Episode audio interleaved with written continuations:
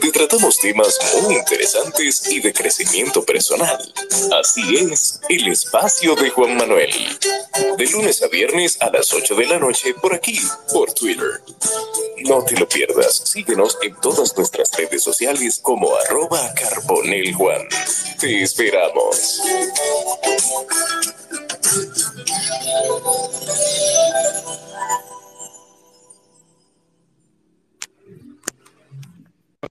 Bienvenidos a un espacio más, un capítulo más del espacio de Juan Manuel Podcast en vivo, en ex, Twitter y en diferido en las distintas plataformas de podcast en la de su preferencia. Hoy tenemos un espacio especial eh, en fecha no habitual, pero lo importante es el contenido y la información que se va a dar, que siempre es de suma importancia. Hoy tenemos como invitado nuestro amigo Joel Neco. Joel Neco es, además de una persona que es ingeniero, tiene mucho conocimiento de movilidad urbana, es alguien que ya ha estado en este espacio, hablamos en una ocasión de movilidad urbana precisamente, y valga la redundancia, pero hoy hablaremos de la colisión de los vagones del metro en Santo Domingo. Esa colisión pasó hace unas semanas atrás y otros temas que son de importancia y de importancia, perdón, y recientes también. Buenas noches, Joel, bienvenido, hermano. Buenas noches a todos y gracias eh, por estar aquí presente y permitirnos entonces compartir estas informaciones eh, que uno la comparte desde la óptica del conocimiento que tiene y que si uno agrega un poquito, un granito de educación o de información sobre los temas que uno trata, con eso ya estamos ganando. Eso es correcto, eso es correcto, hermano. Y para iniciar, Joel, yo quiero que hablemos, tenemos dos temas. Hay un tema principal y el primero, que es el choque de los trenes en el metro de Santo Domingo. Vamos a iniciar primero con la primera pregunta los sistemas de seguridad del metro, Joel, yo quiero definir un poquito esa parte y que tú me describas los protocolos y tecnologías implementadas en el metro de Santo Domingo para garantizar la seguridad de los usuarios. Bueno, hablando en general y conociendo varios sistemas, las líneas del metro tienen varios sistemas de seguridad y típicamente se dividen en tres grupos que tiene que ver con la seguridad misma y tiene que ver con la operación. Uno de estos es el sistema de frenado automático, que se confunde a veces mucho con el ATP, que es el sistema automático de protección. Y vamos a diferenciar y hablar un poquito de, de manera coloquial. En, las, en los rieles, en las líneas, se van poniendo unos sensores, se llaman balizas, para ir detectando la ubicación de cada uno de los trenes y eso también le va dando un, posicionamiento al centro de control de hacia dónde van los trenes y a qué velocidad van, por el tiempo que se toma el tren de pasar de un sensor a otro. Ahora, ¿qué pasa? Estos sistemas, eh, uno de ellos lo que hace es que si el tren va más allá de la velocidad permitida, entonces lo que hace es que lo frena, le frena la velocidad hasta que cumpla con ese requisito de velocidad. Y otro, que es el ATP, que pudiera entonces incluso frenarlo por completo si éste pasara de alguna señal de advertencia cuando ustedes ven esos semáforos, si se han montado en el metro, ustedes ven los semáforos, están conectados a un sensor. Es decir, que si la señal está en rojo y el tren pasara por, esa, por ese sensor, de una vez el sistema lo que hace es que le envía señal y lo frena. Frena el tren para evitar la colisión. ¿Por qué? Porque un conductor eh, pudiera hasta desmayarse. No necesariamente tiene que pasar como, como todo el mundo lo cubrando, o sea, a propósito, sino que puede pasar hasta un desmayo, eh, una mala, no sé, puede pasar cualquier situación y acelerar el tren y este sistema lo que hace es que lo frena. Entonces, en la línea del tren que tenemos aquí del metro, tiene esos dos sistemas. Ya los otros son sistemas ya de operación automatizada que permiten, ya sea semi acompañado o totalmente sin ningún tripulante, operar el tren y cumplir con los protocolos anteriores y hacer de las operaciones, las maniobras del tren, eh, bajo todo el rigor de un sistema que lo controla. Eh, el modelo que tenemos aquí, que es el Metrópolis 9000, puede tener esos sistemas, pero así como los carros que piden, por ejemplo, un Corolla sencillo y también puede tener un Corolla full, lo mismo aplica con los, con los trenes y este modelo. O sea, nosotros no tenemos tampoco el más sencillo, pero no tenemos el, el que tiene todos los aditamentos automatizados. Bien, entonces, Joel, eh, ya hablamos de la descripción, protocolos y tecnologías implementadas en el Metro de Santo Domingo. Y para los de recién integración hablamos con Joel Neco, eh, es un experto en el tema de movilidad urbana y también tiene bastante conocimiento en el transporte masivo. Además de eso, es ingeniero y es una persona con mucha expertise sobre el tema. Joel, hablamos de la descripción, protocolos y tecnologías. Ahora vamos con la evaluación de los sistemas de control, vigilancia y respuesta a emergencias.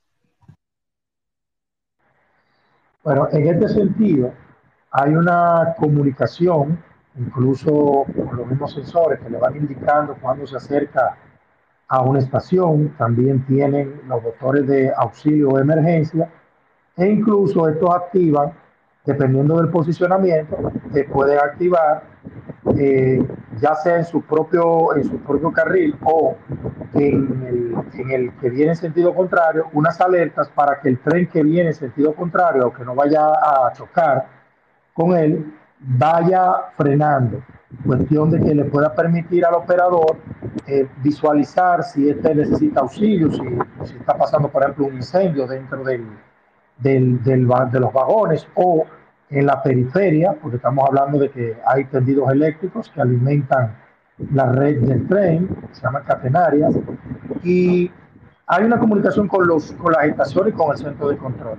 O sea que cuando hay un, una situación de impasse, eh, tienen la, capacidad o la posibilidad de poder comunicarse. Y en ese sentido, ellos, por ejemplo, en la parte de las operaciones, en la maniobra, que son responsabilidad del operador del tren, llámese el conductor del tren, y la señal o operación de la estación la tiene el encargado del centro de control. Muy bien, muy bien, Joel. Comparación con estándares internacionales en el sistema de seguridad ferroviaria. ¿Tenemos alguna comparación que puedas detallarnos, por favor? Eh, sí, claro, claro. Nosotros, eh, por eso decía ahorita que nosotros no estamos tan atrasados en los modelos que tenemos en función a los otros, a los otros trenes de metro o los subte, como le llaman en Argentina, los subterráneos, que vienen siendo el mismo metro, eh, a lo que ellos tienen. Si nosotros, eh, por eso mencioné lo del modelo, si pudiéramos tener un modelo dentro de, de, ese modelo contratado, pudiéramos tener un modelo más mejor equipado a nivel de autonomía y seguridad. No quiero decir con esto que el que tenemos no es seguro, porque sí lo es.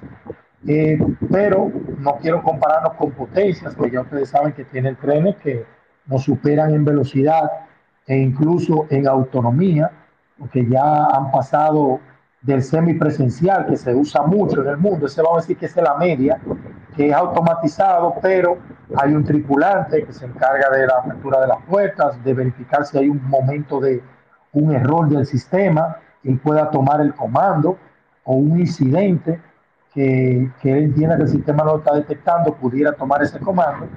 Ya hoy en día se está apuntando hacia la automatización al 100% pero no todos los países lo tienen, así que no, se, no podemos sentirnos al menos en ese sentido. Eh, sí es algo bueno que, por ejemplo, el monorriel va a ser semi-asistido. El monorriel va a operar en forma de vaivén con operación, vamos a decir, casi automática. O sea que en, en esa parte, como país, estamos apuntando bien, o sea, no estamos apuntando a quedarnos muy atrás en ese sentido. Así que entiendo que con la ruta que veo que están tomando y estas experiencias que lamentablemente tuvieron un toque un poco trágico, eh, eso lleve no solo a pensar en aumentar la capacidad de, de, la línea del metro, que es algo que es inminente, que hay que hacer, sino que se hagan las mejoras del lugar en la parte de seguridad y un poquito más adelante podré detallar, esperando alguna otra pregunta, el tema de lo que veo vulnerable del sistema que tenemos y que hay que mejorar ya, a, corto plazo y a mediano plazo. Perfecto. Y, yo quiero agregar algo, Joel, a, a, eso que acabas de acotar con mucha, con mucha aseveración y con mucha propiedad. Y es que el metro es muy necesario, principalmente para los que viven en Santo Domingo. Mira, yo conozco personas que estudian, que trabajan, que se dirigen de un lugar a otro, y con el metro lo hacen sin problemas. Es un transporte seguro, es limpio. Entonces, oponerse a un sistema de, transporte masivo como el metro, tan necesario que lo hay en, prácticamente en el mundo entero. Solamente en Haití no hay, me parece, yo el metro, o sea que, que hacer un, un aseveramiento, un comentario, ¿no? que el metro no es necesario, como en su momento se dio, eh, creo que es un absurdo. Sí, estoy totalmente de acuerdo, y para puntualizar bien rápido, porque siempre hay una resistencia pero la resistencia siempre será menor cuando a las personas tú les explicas, les haces entender, eh, cuando tú le creas esa cultura. Tú pusiste un ejemplo fácil de, de lo de, te voy a poner un ejemplo fácil, perdón. Japón, en Tokio, tienen 38 millones, casi 38 millones de habitantes en una ciudad. En una ciudad, señores. Más de tres veces lo que nosotros tenemos como población del país lo tienen ellos en una ciudad. Y solamente la movilidad de ahí se salva por su red de metro, que llegan casi a todas partes. Así que eso es algo a lo que tenemos que apuntar y veo que estamos apuntando y que debemos darle apoyo y a otros elementos de un sistema integral de transporte, eso será otra parte que hablaremos, y que nosotros debemos de apoyar, pero sobre todo las autoridades, no dejar que se caiga, una, por estos temas de, de seguridad, y dos, por la capacidad. Es decir, tenemos que aumentar la capacidad de los trenes, que es bueno que ya en este gobierno lo están aumentando de 3 a 6 vagones, pero eso debió hacer antes y hay que seguirlo haciendo de manera paulatina, porque no podemos dejar que cada estación de metro tengamos filas, filas kilométricas, porque eso es lo que puede llevar a la gente a desincentivar el uso de este medio cuando es el medio más eficiente de movimiento de pasajeros de cualquier país. Así es, Joel. Totalmente de acuerdo contigo. Joel, vamos con otra, otro subtítulo. Y es causas y desarrollo del choque de tren. Entonces, aquí vamos a analizar. Yo tengo tres preguntas para ti que tengo en mis notas. Eh, y es, la primera sería análisis, un análisis detallado, eh, Joel, de los factores que llevaron al incidente.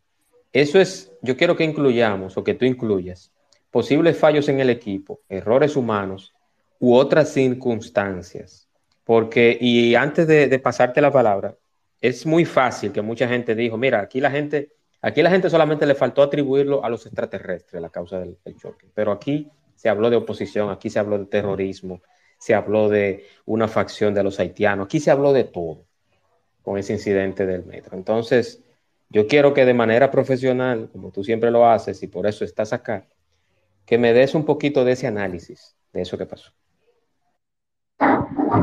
Sí, qué bueno que lo puntualizas. Eso eh, da un poco de pena, pero uno lo entiende por el mundo en que estamos, donde el morbo vende y todo el mundo quiere tener la verdad antes ni siquiera de analizar los, como dicen los americanos, los facts, o sea, los, los, datos que nosotros tenemos del el evento. Nosotros incluso eh, llamamos a medios de prensa que se estaban como apresurando a hablar de sabotaje ya señores, pero vamos a esperar por lo menos el informe, o por lo menos analizar lógicamente lo que sucedió antes de uno emitir un juicio de valor. Eh, y al final eh, vimos cómo andábamos muy cerca de lo que sucedió, simplemente con hacer una lógica y claro está, eh, conocimiento del sistema, quizá la mayoría, bueno, quizá no, la mayoría no la conocía y por eso hacía ciertas deducciones. Bueno, el, el impasse, viéndolo bien, creo que ya todos lo saben, es el choque de dos trenes que coincidieron en, la misma, en el mismo riel en direcciones contrarias, partiendo de la estación Mamatingó, que es una estación de final de ruta, es decir, que ahí ya los trenes tienen que devolverse en la bolsa o final de ruta, como se le llama, pasar un intercambiador e ir al otro lado del andén, en la estación, y recoger las personas que vienen ya en dirección contraria. Entonces, eh, viéndolo así a priori, así lo explicamos, es que ahí nos dio como dos, dos opciones. Para que él cayera en un carril contrario, tuvo que haberse dado un paso sin haber hecho el intercambio de lugar. Y dos, que el operador conductor eh, avanzara sin darse cuenta que el intercambio no estaba hecho y que él entonces caería en el carril contrario. Ya dijo eh, el informe final, mencionan que el operador, por la razón que fuera, se descuidó y pasó los dos llamados. Por eso le hice ahorita la referencia de los dos sistemas. El sistema si ve que está en rojo, le tumba la, velocidad al tren. Y si sigue avanzando, en, vamos a decir, en, en falta con la señal, el sistema TP lo frena por completo. Pero se dio algo que a mí me llamó la atención y entiendo que las autoridades van a corregir. En los sistemas que conozco, el ATP no puede ser eh, cancelado por el conductor de manera arbitraria. Según lo que escuchamos antes que saliera el informe de ex conductores, admitiendo que algunos que se pasaban en la señal de rojo, lo que hacían era que anulaban el sistema para seguir avanzando y que no le cayera la multa. Eso es lo que ellos alegaban. Yo ahí no le vi sentido porque yo dije, bueno, pero es que el, sistema ATP lo que hace es que a un conductor quiera incluso avanzar el tren por encima de una señal en rojo eh, y ponerse en peligro, el sistema tiene que frenarlo por completo. Y que tú poder quitar o anular ese sistema requería de una autorización de un superior o un supervisor que pudiera de manera remota levantar eso simplemente haciendo un override a la señal. Pero parece que el sistema no está así. En República Dominicana, ah, entonces ahí yo levanté, como dice, la primera bandera roja, para que entonces pongan atención a ese tema. Eh, sí creí que no había una mala intención de el conductor que venía correctamente de sur a norte, es decir, dirigiéndose al Mamatingó, porque lógicamente él va en su carril, va en su riel, las curvas no lo dejaban ver y de repente se encuentra con este tren que está en su vía y entonces desacelera y luego hace presiona el freno de emergencia. ¿Por qué no se puede frenar de golpe? Ya lo explicábamos, porque es un tren, usted lo frena de golpe y lleva cierta velocidad y cierta carga. El tren lo que puede hacer es eh, descarrilarse, porque los vagones pesados de atrás empujan al frente y puede causar un descarrilamiento y en este caso una precipitación desde, desde el elevado hacia eh, la vía, que ustedes saben que hermana Mirabal siempre vive concurrida. Entonces, vamos entonces a ver el segundo conductor. Eh, y cerrando con el primero, y no me canso de decirlo hasta que vea que le pidan una excusa pública, a ese hombre lo sacaron esposado junto con el otro conductor, cuando no había que ser un genio para entender que no tenía nada que ver. Pero vamos con el operador número uno. Lo que dice el informe es que el operador, a pesar de la señal, entra al intercambiador al carril que no le toca y que a pesar de la señal, dicen que él anula el ATP para avanzar. Eso es lo que dice el informe, porque ellos dicen que comete doble falta. ¿Cuál sería la doble falta? Usando la lógica, la segunda falta sería que él anular el sistema para avanzar. Pero ¿por qué no creo en su, vamos a decir, la mala fe o la mala intención? Porque si hubiese querido crear un choque y crear más daño, ¿qué haría? Acelera el tren. Y él lo que hizo fue que terminó frenando el tren un poco más adelante a unos 200 metros. Es decir, que si él hubiese frenado algunos 20 o 30 metros luego de esa señal que la ATP lo frenara, hubiésemos dicho que el frenado se dio por el sistema y no por él. Pero al darse ese frenado a 200 metros, entonces la intención de él no era chocar, porque si hubiese querido chocar, ustedes saben que simplemente hubiese dejado el acelerador puesto a velocidad media y el tren hubiese colisionado con el otro, aunque el otro hubiese frenado. Entonces ahí lo que se ve más fue una negligencia de esta persona. Eh, sé que la sanción será, va a ser severa porque violentó dos, dos pasos del protocolo de seguridad que ellos bien se los enseñan.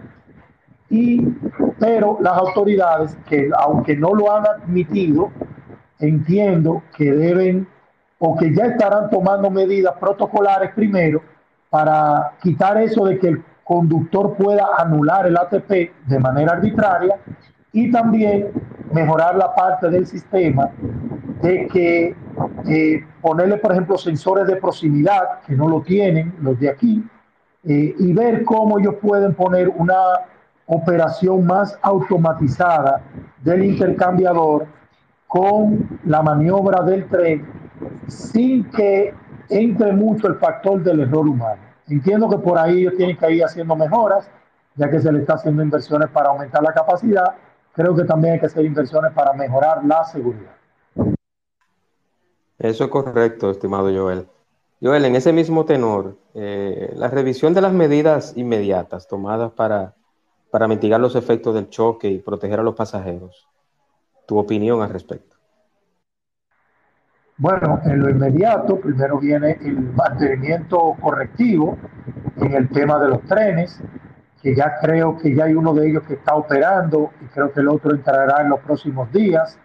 Ya se habilitó eh, el tramo, porque eh, duraron unos días con el tramo cerrado por investigaciones y es lo normal para poder levantar cualquier situación o que haya habido una falla técnica, porque no todo tú se lo puedes achacar a la persona. Puede ser que un sensor no mandó la señal y esto pudiera haber sido una de las causas. Ellos, según el informe, no fue eso, eh, fue todo error humano. Y entiendo, como lo dije antes, que los protocolos inmediatos que tienen que hacer, el primero es quitar que el conductor pueda anular el ATP, que es el sistema automático de protección del tren, y entonces mejorar la parte de la automatización y de instalar otro sistema de protección que sea por un sensor de eh, proximidad.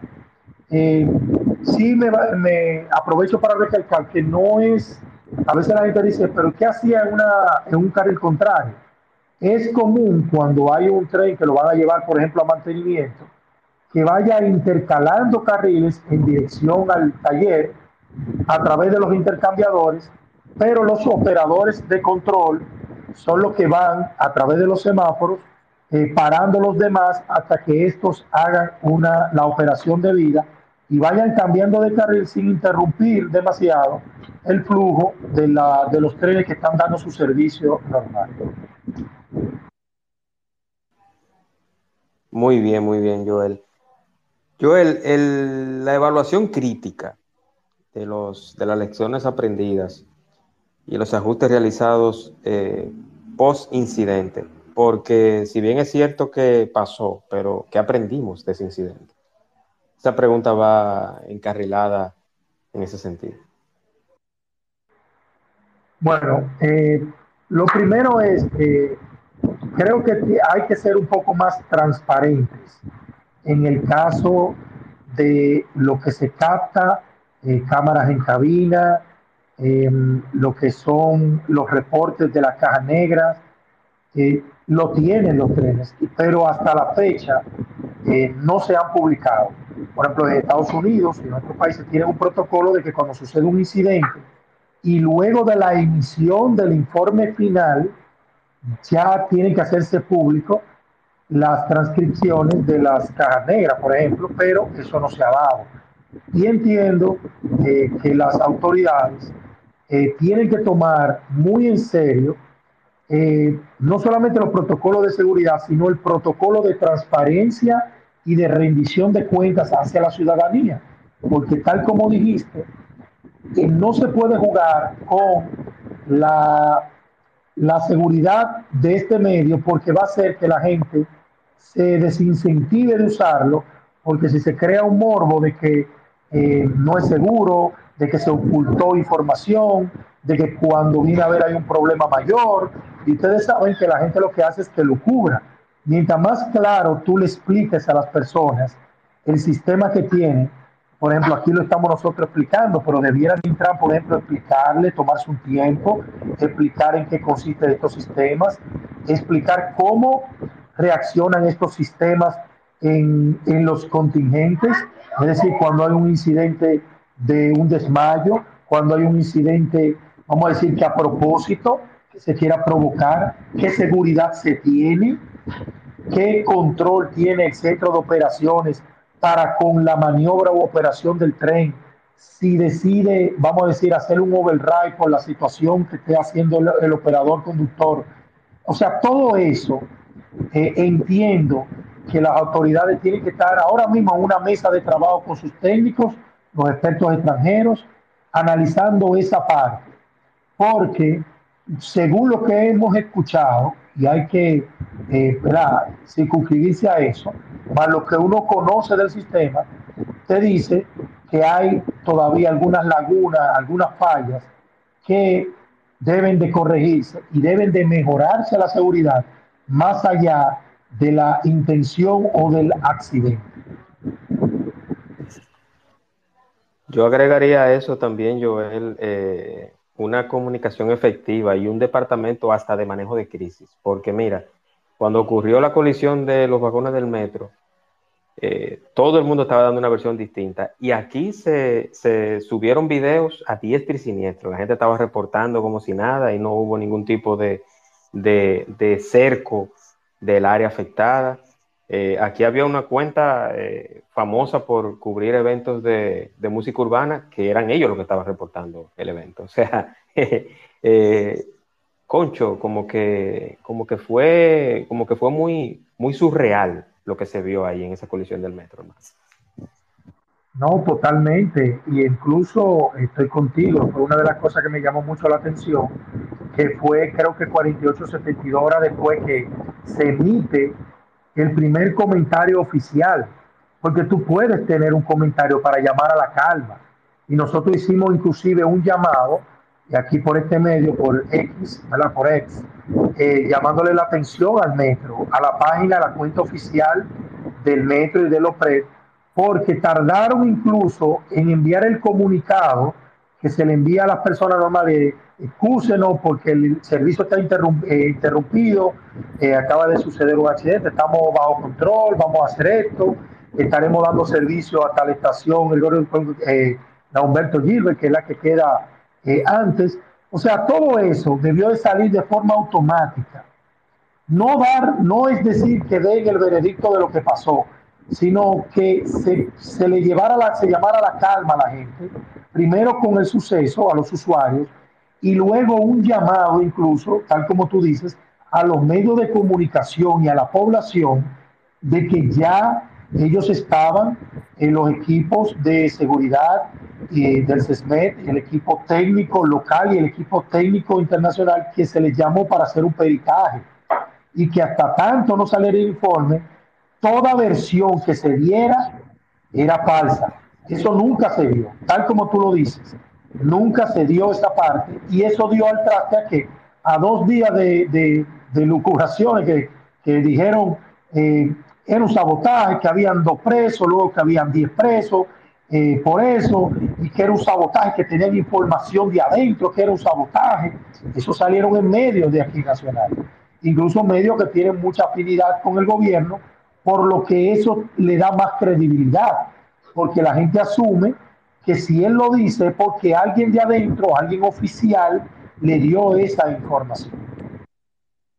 Así es. Y quiero poner un ejemplo también de algo que pasó hace un tiempo ya en España, el atentado al, al tren en Atocha, en Madrid. Cuando ocurrió ese atentado, que sí fue un atentado terrorista, ni siquiera se pusieron imágenes de, de afectado ni nada de eso. Se manejó todo de una manera sumamente cuidadosa.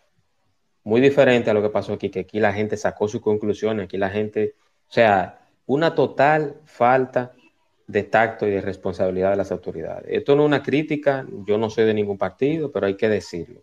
La verdad sea dicha y que, que hay que reconocer que son cosas y situaciones que deben de cambiar en el futuro. Estimado Joel, vamos a ver una cosa. Yo tengo otra pregunta por acá. El otro subtema es futuro del metro en seguridad y operaciones. Eh, yo quiero que tú me des una exploración de las iniciativas y mejoras planeadas eh, un poquito para fortalecer la seguridad en el metro.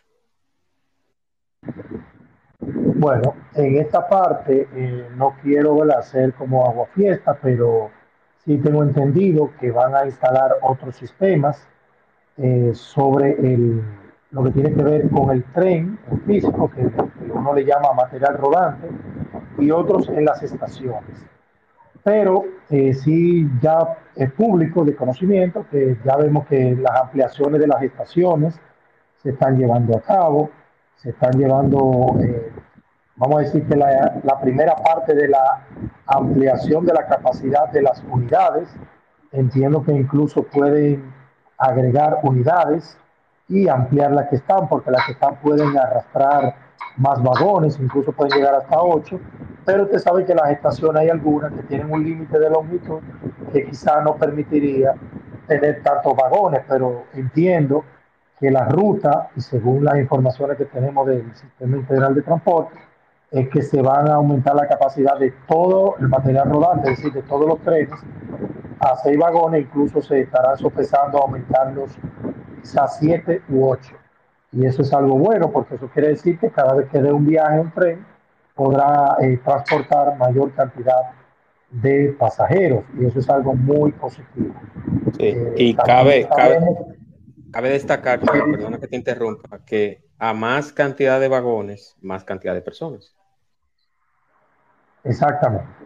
Entonces, eh, también va, ya se han anunciado ciertas eh, propuestas de nuevas líneas eh, ya la línea 3 ha recibido su tercer cambio, que antes la línea 3 venía de, iba a venir desde Jaina hasta las Américas, luego ya llegó hasta el aeropuerto, luego esto se redujo solamente hasta la Plaza de la Bandera, eh, luego se llamó el tren metropolitano a una sección de la línea 3 y luego de la reunión que, que se sostuvo el Intran en una presentación que tuvo, ya vemos que le están, ya se le está poniendo nombre y ahí vi una línea que yo pido mucho la dejaremos para un poquito más tarde, que la van a incluir o a reincluir, lo van a poner otra vez y con mayor alcance. Así que lo que le espera a este sistema es éxitos, eh, porque es algo muy necesario, son los ejes principales del sistema integral de transporte tanto en Santo Domingo y en Santiago será el monorriel. Así que son iniciativas que hay que apoyarlas. Así es, totalmente de acuerdo, Joel. Y, y, hay que recordar algo, que hay países que tienen 40, 50, 30 años, 35 años. Por ejemplo, el metro más antiguo es el de, el de Inglaterra y luego sigue el de Nueva York, ¿cierto, Joel? Sí, Correcto, correcto. Vámonos con Manzano, que tiene alguna pregunta o comentario. Adelante, hermano, bienvenido. Sí, buenas noches.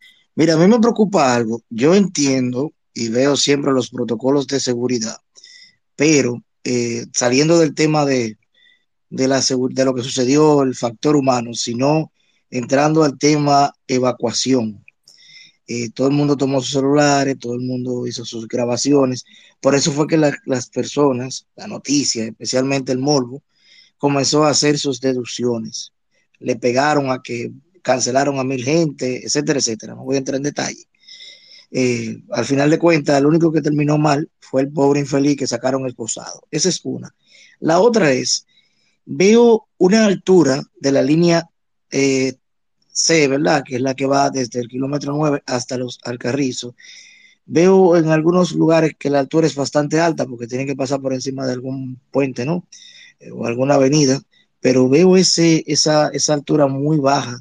mi temor dentro de cualquiera aquí, qué sé yo, toma una piedra, la lanza, y veo como una altura como más baja que la que está en la primera línea, que es la de Villamella. Escucho. Eh, sí, esa es la línea 2C, que es la continuación de la línea 2 y que va a alimentar o a servir a la red para los pasajeros que vienen desde los Alcarrizos. Lo que pasa Manzano y sí, eso es cierto. Hay estaciones que están más altas y otras más bajas. Es porque recuérdate que ese tramo tiene un tramo soterrado y luego tiene que ir subiendo a la parte que es elevada. Los trenes de metro no son muy idóneos para los cambios de pendiente. Eh, a diferencia, por ejemplo, de los monorrieles que tienen esa ventaja. los trenes del metro tienen que ser muy sutil esa pendiente. Entonces, no podemos, eh, y se debe mucho a la, cercanía incluso de algunas estaciones, eh, salir, vamos a decir, de abajo hacia tope sin ir subiendo ello claramente está, eh, sabe, se sabe que hay un riesgo de, de, ese, vamos a decir, sabotaje, que alguien tire una piedra, el vandalismo se le llama eso. Pero si tú puedes, por ejemplo, tomar en cuenta cuando tú vas en la línea 1 o tú vas cruzando el puente, eh, creo que el peinado, que cruza Santo Domingo Norte, tú te das cuenta que hay unas mallas eh, de protección, igual si tú estás pasando el de la 17 y ves la línea 2, que ve que llegando ya donde el tren va a entrar ya a túnel, también hay como unas ciertas seguridades con malla, justamente por eso, porque ¿qué impide, como dicen, que un muchacho o alguien tire una piedra? Eso es difícil de evitar, claro está, hay normativas eh, que pueden de pena, de sanción a un ciudadano, porque ya no es un caso de una piedra a un vehículo. Aquí en este caso pueden inclusive eh, ser punible de, una pena de terrorismo, como hablamos, por lanzar una piedra. Entonces es un tema también de, educación y de concienciación, pero también de hacerlo sentir que la gente lo sienta suyo. Yo entiendo que ahora mismo, por ejemplo, la gente siente muy suyo el metro, no como antes, tú sabes que la gente estaba un poquito opuesta, y que esos incidentes, si tú buscas el historial del metro, no tiene tantos incidentes para el tiempo de operación y los viajes que ha dado, de que se le haya lanzado eh, piedras y botellas para la cantidad de viajes que ha sucedido. Y nunca ha pasado un problema mayor. ¿Contestado Manzano su pregunta? Parece que sí. No, falta la de la seguridad, el protocolo. Eh, vi mucho, digamos, desde los videos, no estuve ahí, ¿verdad? Solamente vi videos, pero vi mucho, digamos, eh, digamos que pánico es normal, pero entiendo que yo sé que tanto, eh, que tal, tal protocolo usan, pero creo que deben de vez en cuando también hacerle un entrenamiento a ellos. No estoy criticando ni diciendo que, pero sí realmente eh, creo que le fa no le faltó tanto, pero vi como que eh, no sé si me, doy a entender, eh, no, no, no vi ese protocolo así tan, tan, tan. Sí, estoy de acuerdo contigo, Manzano. Qué bueno que me recordaste. Yo soy brigadista de, de, una institución por varios años y el que conoce el protocolo de, evacuación nota rápidamente los problemas o las fallas que hubo. La evacuación no fue del todo mal, pero el personal que evacúa, que comienza con el personal de seguridad, también los operadores, hay que tomar en cuenta para reforzar este tema de que los tripulantes sean más, no solamente el conductor, sino que haya más tripulantes y que todos estén entrenados en lo que tiene que ver eh, con eh, el manejo de incidentes o de accidentes para que ellos cumplan ese protocolo de evacuación de manera correcta uno de los, de los puntos que nos dan evacuación es que cualquier persona que esté agarrando un celular, nosotros le decimos que suelte. ¿Entiendes? Tienen que guarden el celular, por favor, vamos a caminar, que mantengan el paso, no corran, vamos en fila. O sea, hay un protocolo de ir hablando con las personas para calmarlos, decirle que está todo bajo control, todo va a salir bien y de no permitir eso, de que la, la, operación de la evacuación del tren se convierta o se retrase porque alguien quiera grabar lo que sucedió. Y tal como dice, lo que más vivo fue videos internos dentro del tren. Eso tú sabes que es difícil de controlar al 100%, pero entiendo que al momento de realizar la evacuación, que ya estaba activa, eso debió de, de pararse y de la gente crearle conciencia. Siempre hemos dicho, y no por este caso, que a la ciudadanía en general, sí se está haciendo con las instituciones públicas, pero a la ciudadanía en general hay que dándole pinceladas del cumplimiento de los protocolos de evacuación y de seguridad, porque así la gente entiende lo que debe de hacer y no convertirse en un escollo para la ejecución de poner a salvo a las personas. Manzano, ¿tiene algún comentario nuevamente? Sí, después de esto que sucedió, eh, tú sabes que hay muchos videos que ellos ponen en sus pantallas, deberían ya ir eh, promoviendo, no solamente eso, por si también nos sucede algo telúrico. Yo soy, yo amo el metro, yo trabajé en la primera línea, yo lo amo el metro.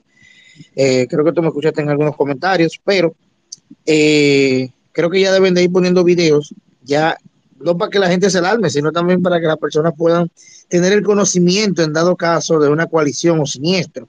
Puede suceder cualquier cosa, que se mete otro loco con una mochila, como lo que sucedió una vez, que debieron de hacerlo ese protocolo. No, vi, no he visto nunca videos de esos ahí, pero sería bueno que en una iniciativa por ahí tú les mandes una cartita a ellos, que pongan un videito para que vayan aprendiendo. Totalmente de acuerdo, para pasar al, próximo tema, pero totalmente de acuerdo, Gonzalo. No podemos temerle al efecto de que porque a ti te expliquen lo que puede suceder o qué hacer si sucede X o R incidente, tú no puedes eh, dejar de hacerlo porque es mucho peor la actuación del ciudadano en desconocimiento. Eh, por ejemplo, usted ve los aviones, a los aviones le dice a la gente lo que, lo que debe de hacer si pasa algo es decir, mira, si pasa esto, usted se va a poner la mascarilla, si sucede esto, si acuatizamos, que, que el avión cae en el agua, y usted vamos a salir por aquí. O sea, todo eso se explica. Entonces, tú no puedes tenerle miedo a explicar a la gente porque la gente va a entender que el medio es menos seguro. Yo entiendo que la gente va a asimilar que es más seguro a la medida que ellos sientan que el personal a cargo del tren está capacitado y que también la persona a su alrededor está recibiendo algún tipo de instrucción. Correctamente. Excelente, me despido, muchas gracias. Gracias a ti, Manzano. Estimado Joel, eh, un análisis eh, queremos escuchar, o yo quiero escuchar también, y todos los oyentes por acá, por igual, me imagino, sobre posibles actualizaciones en tecnología y procedimientos para prevenir futuros incidentes, en vista de que el sistema sigue funcionando y eso podría pasar en el futuro.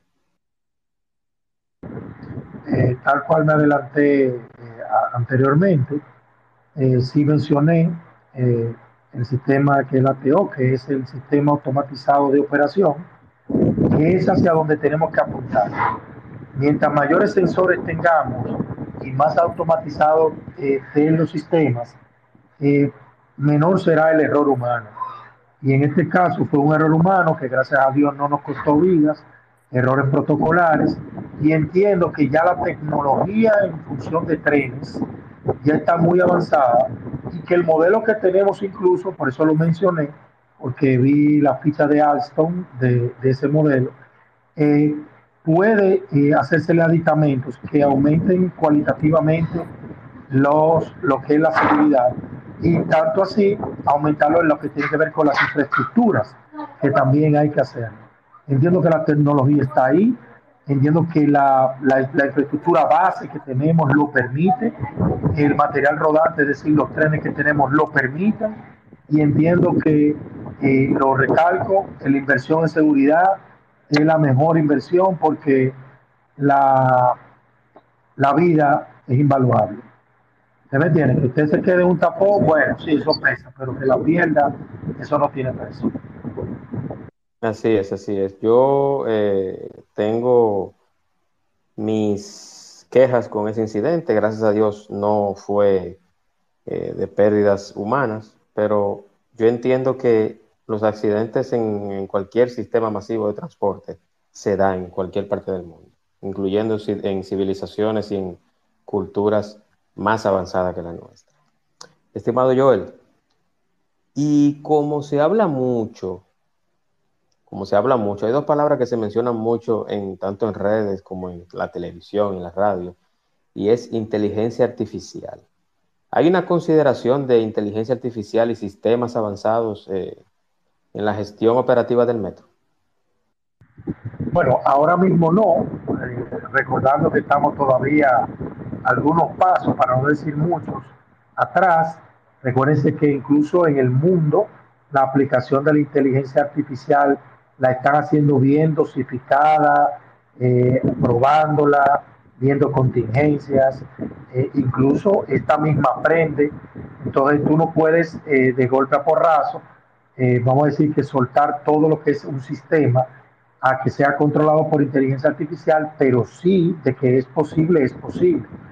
Incluso en la operación automatizada, aunque es por sensores que le va indicando al sistema de control del tren automatizado qué hacer, qué no hacer y en qué momento salir, puede llegar un momento en que ya la operación de la estación, es decir, de todo el sistema, de todas las líneas, tú puedas tener ahí un, un, un software, una plataforma de inteligencia artificial que tome las decisiones de manera óptima, porque siempre hay tiempos que se pierden de reacción humana, que quizá esta inteligencia artificial, o sea, estos controles de operación manejados por esta, optimicen el sistema. Entonces, hacia allá apuntamos porque ninguna inteligencia artificial, eh, como viene diseñada con sus, desde su integración, vamos a decir, de acciones y de análisis, a hacer daño. Es decir, que en inicio todos eh, estamos confiando, aunque nos influye mucho la película Terminator y Skynet, eh, hacia allá apuntan esta inteligencia artificial en su aplicación, pero sí sé de que se está aplicando poco a poco. Ya hay, hay líneas donde, eh, por ejemplo, Japón tienen una que están haciendo a punta de prueba, China tiene uno que lo van a hacer incluso con uno de los trenes más rápidos que tiene, pero están siendo cuidadosos. Y si tú ves que una potencia está siendo cuidadosa, más nos tocaría a nosotros esperar que ellos lo prueben y nosotros entonces asumir un sistema ya probado y exitoso. Yo le tengo miedo al antónimo de inteligencia aquí, más que al sistema. Y ustedes se van a reír y se lo van a encontrar como un chiste, pero yo le tengo más miedo al antónimo en cuanto a concepto que al sistema, como dije, porque aquí a veces eh, cosas muy simples las hacemos más complicadas de lo que normalmente son. Estimado Joel, el segundo tema eh, y último, no menos importante, es el Sistema Integrado de Transporte Público de Santo Domingo, SITP del Intran. Yo tengo mis eh, quejas o mi opinión sobre su director, el señor Hugo Veras. Eh, es muy personal, no quiero que se, que se suscriba a mi invitado ni a los que están por acá, esa es una opinión muy personal de, del anfitrión, o sea, mía pero ese no es el tema del espacio. Entonces, yo quiero primero que hablemos del concepto y alcance del SITP. Eh, una definición, una definición detallada del sistema y su papel en la movilidad urbana, hermano. Bueno, una definición muy sencilla es toda una red de diferentes modos de transporte que interactúan entre sí para la movilidad de personas o de bienes. Eso es, eh, vamos a decir, en definición sencilla, lo que es un sistema integral de transporte. Eso quiere decir que cada quien, eh, donde se establecen rutas, eh, se hace con un sentido de que interconecte con estaciones de, transporte masivo, de que estas rutas que se llaman estructurantes, por ejemplo, que son los corredores que manejan, que aunque son autobuses, son aquellos que van alimentando esa red masiva, y otras que alimentan estas rutas estructurantes o también a estas líneas eh, de transporte masivo, líneas del metro o del monorriel o algún otro tren ligero.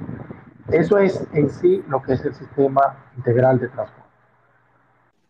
Muy bien, muy bien. Y hay que destacar, eh, Joel, y usted me corroborará o, o me va a desmentir, que ese sistema justamente ahora se está inaugurando, o sea, se está haciendo el lanzamiento ahora mismo. ¿Cierto? No es del todo cierto. Eh, no es del todo cierto. Porque la concepción del sistema, en el momento que ustedes están viendo, por ejemplo, corredores de la ONSA, vieron la primera línea del metro, luego se fue elaborando de 2013, luego 2017, luego 2018, y ahora en este año eh, se elaboró incluso el del 2017 y 2019, el Plan de Movilidad Urbana y Sostenible, que ya contempla el término y ve todo el sistema y las soluciones en función de un sistema integral de transporte. Eh, en ella, eh, yo que lo he leído, tú puedes ver incluso los planes de corredores, ese paso a corredores privados, sacando los carros de concho, todo eso estaba establecido, incluso tenía fechas. Tenía fecha de que se iba a empezar a cumplir 2015, luego 2017. O sea, todo ese plan, porque no es un plan si no tiene fechas, si no tiene hasta montos, cuánto va a costar, quiénes son los responsables, y planteaba una, una red y unos corredores que habían que crearse. Inclusive desde ahí era que estaban, eh, que lo vimos publicados, nada más hay que buscarlo ahí en los principales periódicos, que le hablaban a uno de la línea 1, la línea 2, la línea 3, la línea 4, la 5 y la 6. Es decir, que ya había un plan de hacer un sistema integral de transporte y así lo tenían concebido. Incluso esto con el tiempo se iba modificando, vamos a decir que en mesa de trabajo y algunos se fueron aplicando, eh, lastimosamente eso no se hacía como muy público y hubiese sido bueno mantener ese intercambio de información con la población en general. Y ahora, eh, ustedes saben que siempre he sido como, eh, me afano mucho en atacar a que, ¿por qué no se retoman los planes? ¿En qué estamos? En el listado que yo veo, estamos atrasados en esto. Pero veo que ahora han tomado muy en serio, y hay que decirlo, eh, nosotros hemos sido críticos de Hugo, pero críticos bien justos, cuando, cuando lo hace muy bien lo, lo, lo, resaltamos, cuando comete ciertos errores también lo señalamos, no sin dejarle alguna propuesta de mejora, y en este caso, de su boca, escuché porque aún no lo han hecho público, pero sí pude escucharlo, que él dijo que ahora se hizo una actualización, que recuerden que yo le decía que lo más que debe durar una actualización de un plan de movilidad son dos años, y ya él dijo que lo iban a hacer anualmente, se iba a actualizar, darle seguimiento, y ahí mencionaron eh, toda una red eh, que lo componía, explicado cuáles corredores de onza y había, cuáles serían modificados, cuáles serían nuevos, también los corredores de administración privada, también fueron mencionados algunos, eh, y hicieron proyecciones, eso me gustó. Quizás los números, hubieron unos números que parece que proyectaron y no iba muy acorde con el levantamiento que uno tiene, pero la idea se entiende. Y al ver que hicieron proyecciones, es decir, cómo estamos hoy, incluso con datos del 2022 que lo, estuvieron recabando con especialistas y que lo, lo, presentaron, que eran unos especialistas que estaban trabajando en él. Y vamos a decir que los datos recopilados eh, me parecen muy bien estructurados. Quizás no, está, vamos a decir que en cantidad no me, no, no me cuadraron, pero todo bien estructurado, incluso la red bien estructurada y presentaban proyecciones al 2027, al 2030 30 y 32 y 2042, es decir, a 5 eh, cinco años más y 10 años. Y eso para mí está muy bien, porque eso quiere decir que estamos estableciendo, eh, vamos a decir que hitos o tiempos de ejecución un poquito más aplatanados, porque el plan de movilidad, por ejemplo, del 2017, tenía unos tiempos que ahora mismo en el 2023 nosotros tuviéramos cinco líneas del metro y tuviéramos muchísimos corredores. por los tiempos que se establecieron allí. Pero, lamentablemente, eh, tenemos una realidad, una realidad económica. Eh, gracias a Dios hay países que nos están ayudando con el financiamiento para establecer ese tema, de, de poder establecer el sistema integral de transporte, que no solo se estaba restringiendo a la parte de pasajeros, sí pude ver que también viene por ahí, integrado a esto, la parte del transporte de carga. Así es, así es, hermano. Yo, mi crítica que yo tengo con Hugo es básicamente por la zona donde yo resido. Yo vivo en Punta Cana y aquí el Intran ha hecho, eh, ha brillado por su ausencia. Aquí hay un descontrol y una dejadez y aparentemente esta zona no le importa al Intran. Inclusive el comunicador Sergio Carlos, Sergio Carlos, perdón, le preguntó sobre este, este auge o esta, o esta viralización, esta epidemia de accidentes que hay. Y textualmente, Hugo Veras le dijo a Sergio Carlos que no hay tiempo para meterle mano al tema del, de los accidentes aquí en la zona de Punta Cana. Y eso a mí me llenó de, me llenó de, rabia, pero también me dio mucha pena. Porque si bien es cierto que Punta Cana es la niña linda del país en cuanto a turismo, que un 90, un 85, un 95% de los turistas llegan por acá, que tenemos en un 70 o 75% el aeropuerto que más personas llegan, no puede ser que no haya tiempo para manejar el tema tan vital y tan delicado como es el transporte y los accidentes. Vuelvo y repito, eso es una crítica que se suscribe al sus que habla, no tiene que ver nada con el invitado ni con el espacio. Responsablemente es una queja de Juan Manuel Carbonell. Adelante, Joel, hermano. Sí, eh, para decir algo ahí, creo que esa declaración fue desafortunada, quizá lo agarraron fuera de base, pero él, por la responsabilidad que le atañe, entiendo que no, no debió decir que no hay tiempo, siempre hay tiempo, porque los trabajos se pueden hacer paralelos, incluso eso se hace contratado, tú nada más tienes que enviar tu técnico a hacer un levantamiento de lugar y de ahí marcar las pautas a ejecutar. Incluso la misma licitación que se hizo, que tiene un inventario de 2.000 semáforos, por ejemplo, eso da para muchas intersecciones. Y ustedes saben que, unido a una crítica que he hecho, que incluso en la presentación que hiciera Hugo, él fue un poco autocrítico. Él dice que ahora, perdón, va a abarcar eh, estas iniciativas el Gran Santo Domingo y que no se iba como a suscribir la mayoría de la operatividad en el polígono central. O sea, eso lo dice él, es porque justamente él entiende, porque no es secreto, de que ahí se concentra el mayor porcentaje de inversión o, y ejecución de estos planes. Él tiene que entender y, así entenderlo eh, más arriba de que el Intran es nacional eh, y no puede nunca dar una respuesta como que para poder solucionar algo que está en algún municipio y en este caso eh, un polo turístico tan importante como Punta Cana, como referiste, que no se pueda poner. Incluso unido a esa queja, quizás no con la misma emoción que, que, que, te suma, pero sí con el dolor de mi municipio, Santo Domingo Este. Ustedes saben que recientemente estuve eh, recordando que mi pleito es viejo, del 2015, porque se hicieran unas, unos controles, unos sistemas de control semafórico ahí en, la avenida Coronel Fernández Domínguez, ahí con la ecológica y porque soy de la organización Italia, y más adelante, donde está frente al Salón de los Testigos de Jehová.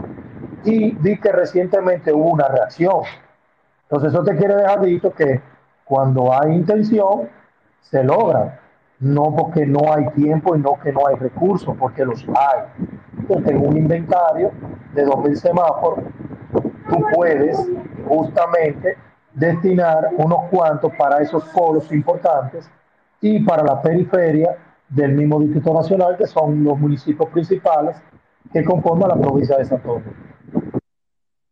Así es, así es. Y perdonen mi efusividad, pero a mí me duele esta zona. A mí me duele esta zona de Punta Cana y aquí no puede ser normal ni es normal esa cantidad de accidentes. Señores, en el fin de semana que murieron las nueve personas en, en el autobús, aquí murieron 15 personas en ese fin de semana. 15 muertes por accidentes de tránsito. 15.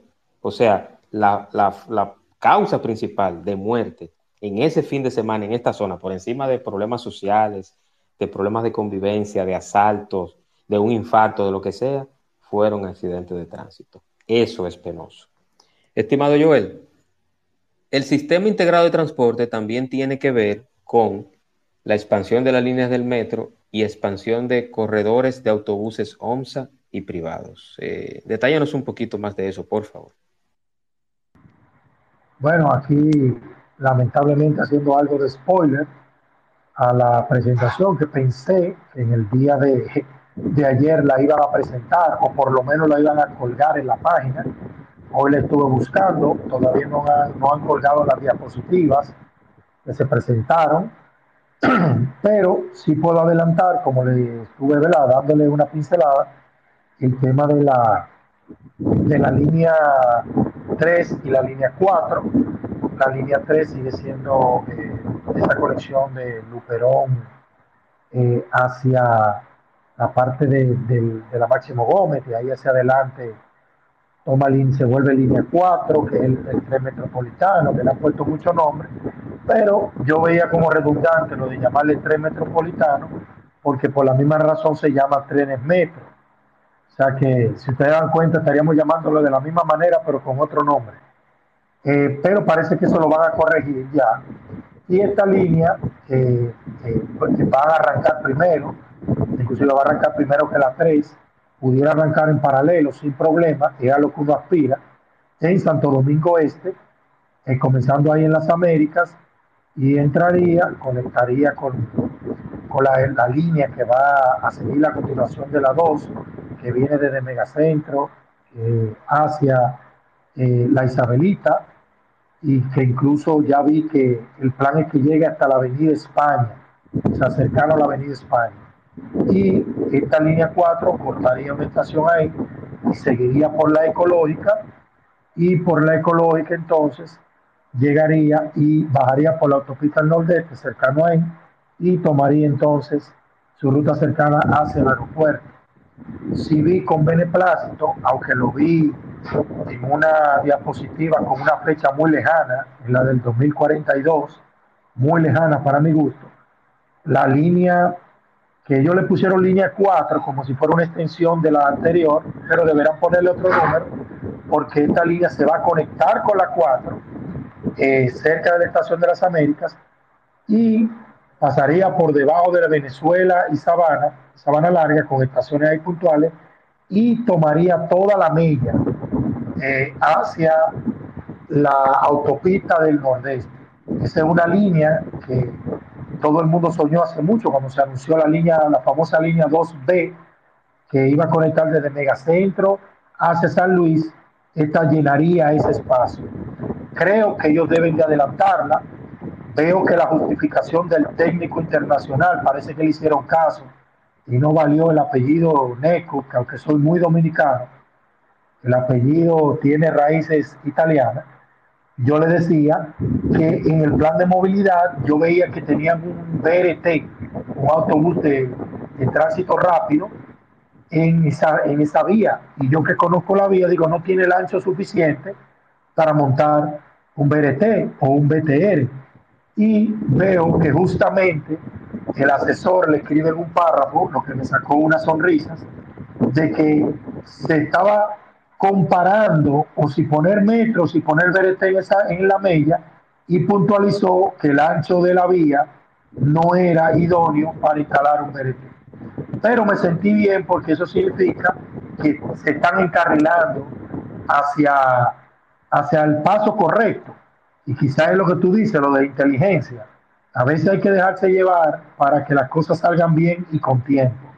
Yo espero que esa línea por lo menos la acelere hay muchos corredores, incluso la ONSA eh, tendrá eh, nuevos corredores, tendrá eh, corredores modificados, por ejemplo, para mencionar algunos, no quiero que me vaya a demandar ahorita el Intran, porque dice no lo invitemos más para que no diga nada, pero sí habrá circuitos, por ejemplo, de, entre, vamos a decir, López y Tiradentes, Ortega Máximo Gómez, tendremos un circuito en la Sarasota y José Contreras, eh, otro circuito, eh, no quiero dañarlo mucho esto, porque ya como que estoy dando mucha oreja, pero sí son muchos, y qué bueno que dieran ese paso, porque uno de los llamados de atención que le hicimos era que estábamos esperando demasiados a los empresarios del transporte para dar el paso del cambio de sus rutas que están llenas de carros de coche y de microbuses a corredores de autobuses. Y lo que las personas estaban percibiendo era que la ONSA, los autobuses de la ONSA, que es un, transporte efectivo, se estaba desmontando, se estaba dejando caer a propósito a la parte privada. Y yo decía que dentro de las condiciones o hitos a cumplir del plan de movilidad, una cosa no tenía que ver con la otra. El hacer corredores eh, privados era donde hay rutas de carro de concho y microbuses, poder eliminarlos y tener esos corredores y para no hacer una competencia desleal, si hubiera, vuelvo y repito, si hubiera un corredor, eh, vamos a decir, público como la ONSA, entonces se pensaría en mudar esas, esos autobuses de la ONSA a otra ruta. Pero, así como hay escuela privada y escuela pública y hay para todos, podía llevarse a cabo un trabajo, vamos a decir, dual, eh, pero donde se instalaron estos corredores privados, la, la ONSA fueron movidas a otras, a otras rutas. Por ejemplo, la Lincoln se cuenta que se quedó en eso. Quizá no, ellos no le dieron tanto beneficio, aunque los números que vi de la, de la Lincoln no eran tan malos, como para no tener un corredor de, privado, exclusivo. Pero vi otra noticia, que quizás es el spoiler más grande, sorry Hugo Veras, pero entiendo que es tan positivo que hay que decirlo ahora, y es la propuesta de tarifa unificada que ya todo el mundo la conoce con el teleférico, el metro, pero van a ser una tarifa unificada intermodal. Intermodal es porque también van a agregar a los corredores con una tarifa de 25 pesos más 10 pesos si tú te extiendes. Es decir, que tú no gastarías, como dicen, dos pasajes, sino que si tú cambias de transporte masivo a estos convenios, a ruta solamente le agregaría 10 pesos más, sería como un 25 más 10, que me lo encuentro muy barato todavía, pero me imagino que se refiere justamente a la onza. Y eso va a poner, vamos a decir, primero lo veo súper bien porque yo soy pro onza, no, nunca he abogado porque se caiga eso. Eh, sí hay que eliminar un poco la corrupción de, histórica, ¿verdad? poca o mucha, para que eso siempre se mantenga de manera eficiente pero con esto vamos a lograr un auge de las onzas como parte de este sistema.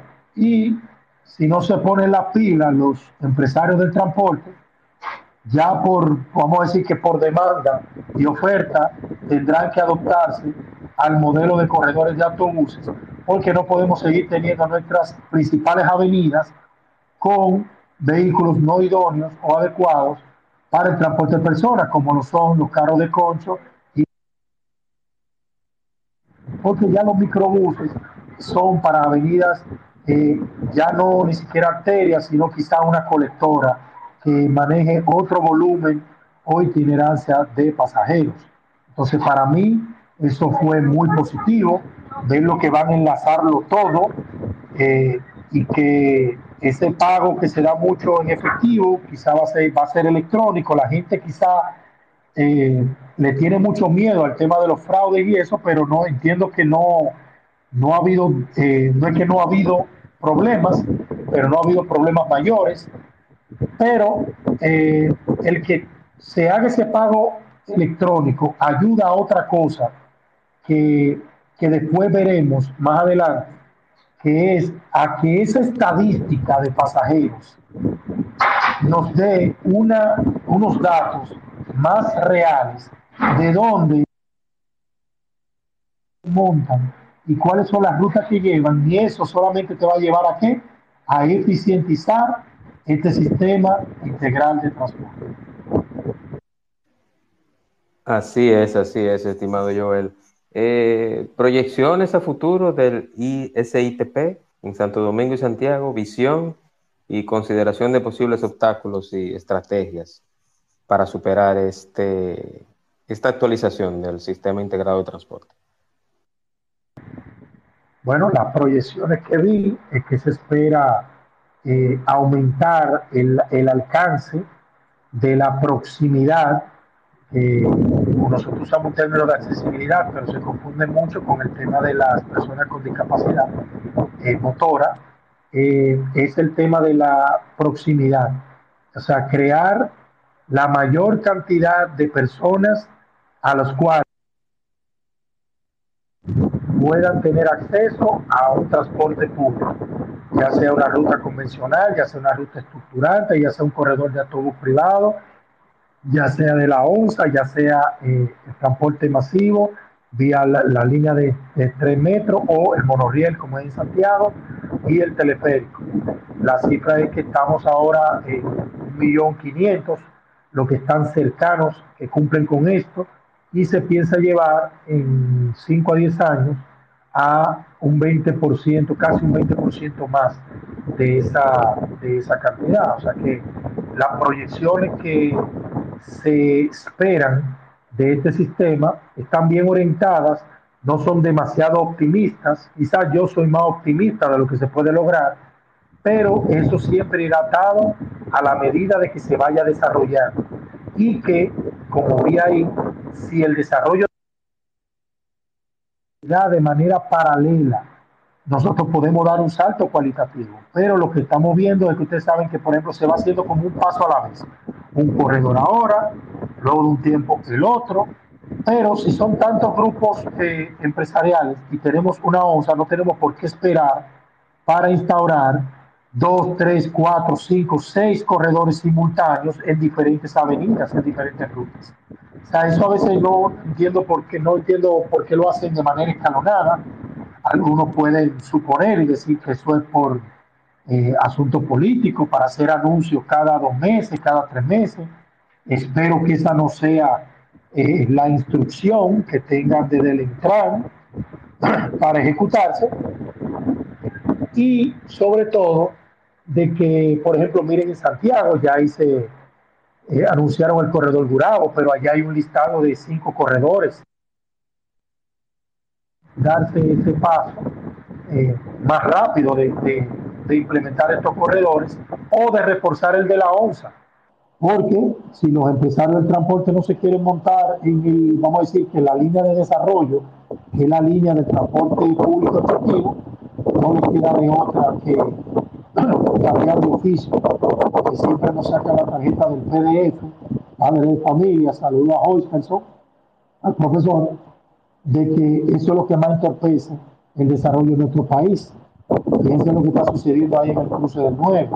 El primero se levantaron que eran 14 eh, negocios que le iban a, a indemnizar y ahora hay un listado de 100 eso mismo ocurre con los corredores. Hacen un levantamiento y dicen que hay 300 choferes en una ruta y de momento aparece la lista que hay 700. Entonces, ahí tenemos un factor muy intrínseco, característico de nosotros como pueblo que tenemos que ir erradicando para que eso vaya mejorando. Bien, eh, muchísimas gracias Joel. Ya estamos terminando este espacio y antes quiero recordarles los de recién integración que... ¿Perdón? ¿Perdón, Joel? Bueno, vamos a hacerlo, como dice, estoy en el aire, eh, seguimos aquí. Sí, eh, vamos sí. a, quería tocar, por eso hablaba sí. ahorita del tema, de la digitalización, de la captación de la, del dato del pasajero, el viajero uno de los principales escollos es que nosotros siempre estamos muy pendientes de que nos están espiando, de que si nosotros ofrecemos los datos eh, de ubicación de, de, nuestro vehículo, eso puede servir en las manos incorrectas de un uso inadecuado de esta información. Pero, a pesar de esto, por eso todo el que estructura este tipo de sistemas, llámese los sistemas inteligentes de transporte, siempre piensa en la parte de la seguridad, pero también en la parte de, de la parte legal, de los derechos, de que la gente entienda de que la información va a ser usada de la manera correcta y quien la use, que es el Estado en este caso, y en este caso muy directo, la institución de transporte, lo use solo y solo si es para enriquecer la data de estos sistemas inteligentes de transporte que van a permitir que este sistema integral, o sea, toda la red, funcione de la mejor manera, como dónde está el, autobús, cuántos pasajeros lleva el autobús, eh, hacia dónde se dirigen estos pasajeros, para entonces tú ir eficientizando inclusive hasta la ruta. Decir, mira, pero tú sabes que en la ruta 27, para poner un ejemplo, el 30% de los pasajeros eh, se quedan en la privada, se montan en otra ruta que hay por ahí. Entonces eso te puede llevar a que tú tomes la decisión de crear una nueva ruta con una mejor capacidad en esa avenida o en esa vía. En la parte, por ejemplo, de la gestión de tráfico, si vamos a decir, la gente le llama los semáforos, para que funcione inteligente, tiene que haber una programación de los tiempos que te permita ser adaptativo, es decir, que vaya cambiando a medida que la demanda de vehículo, el flujo, la intensidad, lo requiera. Y para eso tú necesitas ir captando los datos de todo el que está en la intersección. Entonces, eh, como no todo el mundo está proporcionando esa información de que esto es un vehículo, no necesariamente tengo que decir que es el vehículo de Juan Manuel, que es el vehículo de Joel, que es el vehículo de, Hernán. Saludos, Hernán. ¿Cómo estás, hermano? Y decir, aquí está. Entonces, ¿qué hay que hacer? Montar sensores, montar cámaras, sensores de proximidad, sensores que te miden cuando él pasa de un punto a otro, para poder deducir que está el vehículo. Pero cuando ustedes leen por ahí que a la nueva placa, que ya la ley dice que hay que tener placa adelante y atrás, o sea, en el frente del vehículo y detrás, eso no es nuevo, eso está en la ley 6317 desde el 2017, pero nadie la estaba aplicando, eh, cosa que no sorprende. La placa del frente tendrá lectores de radiofrecuencia para que los sensores que están próximos y dentro del tramo vayan a ir localizando por lo menos en cantidad los vehículos que se mueven en una intersección. Y eso le va a permitir a el centro de control, que aún está en desarrollo y le hará falta desarrollar aún más para poder manejar toda esa información, poder entonces tomar la decisión de ir cambiando eh, los tiempos e ir adaptándolo, apoyados, claro está, en un software que en inicio será controlado por un operador, es decir, una persona que estará con un computador ahí y un centro de control que, eh, vamos a decir, que supervise y valide esos cambios que se dan y las consecuencias de esta, y luego dar el salto a lo que tú mencionabas ahorita, Juan Manuel, que también lo mencionaron, que a donde tenemos todos que aspirar es que tengamos un software con autonomía de decisión que tome la decisión no solamente de una intersección, sino de toda la ciudad, de toda la red semafórica como un todo, pero tomando los datos reales de todos los vehículos que se están moviendo y cómo se están moviendo, para que tome la mejor decisión para hacerlos mover de la mejor manera y hacer que el tiempo que se pierde en el viaje sea cada vez menor. Y ustedes saben lo que es eso. Menor tiempo, menor gasto de combustible y con eso eh, ahorro para los bolsillos de todo aquel que se transporta. Porque aunque usted sea un pasajero, usted está pagando el costo, el costo de un combustible, que si eso aumenta con los tapones, el pasaje va a aumentar. Así que eh, ese es uno de los escollos que tiene ya el Estado, que tiene que educar, tiene que concienciar, tiene que explicarle a la ciudadanía así como lo estamos haciendo nosotros de manera llana, quizá un poco más eh, técnico lo pueden hacer, para que la gente vaya asumiendo el para qué o qué necesitamos para tener un sistema inteligente de gestión de tráfico. Porque todos siempre lo criticamos, todo el mundo dice, eso no es inteligente, eso quién que diseñó eso, eh, mira, hay un agente ahí que hace más tapones, es cierto, lo hace, porque una persona no puede llevar la proporcionalidad calculada que un ingeniero de tránsito tomó con lecturas y levantamientos de una realidad que eh, en una intersección que siempre hay vehículos, el, la gente va a creer que el mejor paso es darle paso hasta que no haya un solo vehículo. Y eso es una eso es el peor error que puede cometer en una intersección que tenga todas sus vías con vehículos de esas vías, por ejemplo, Máximo Gómez con 27. Usted nunca va a dejar de ver vehículos adelante. O sea que usted no puede pasar, darle paso, como a veces sucede, hasta que se vacíe un, uno de los lados, uno de, los, de las vías. Y entonces tú creas una acumulación enorme en las otras. Y eso es lo que la gente no soporta, de cuando ponen un agente de DGC a controlar por encima de un sistema de control que se supone que alguien lo calculó y diseñó.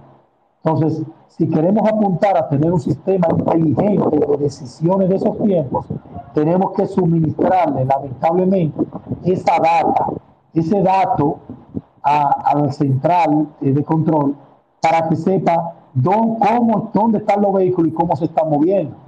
Aquí ya todo el mundo sabe que a nosotros nos espían, aunque a nosotros no, no prendamos, por ejemplo, el, GPS del, celular. Pero no lo pueden decir públicamente que nos están espiando, porque eso va contra la ley. Hay un derecho fundamental de la privacidad que se estaría violando.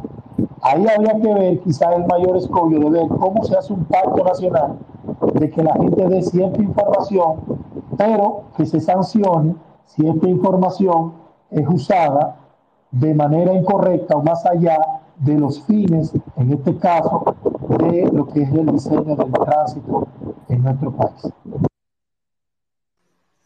Eso es correcto y muchísimas gracias, Joel. Eh, yo creo que tal cual como usted lo expuso, es una, un sistema interesante.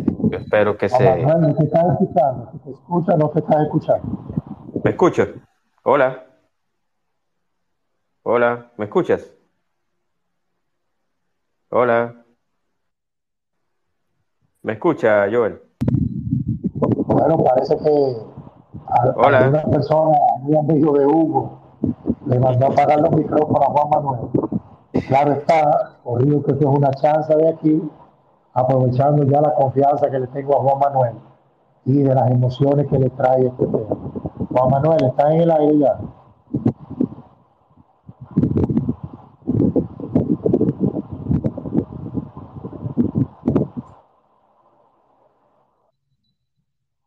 El micrófono todavía no se te ha activado.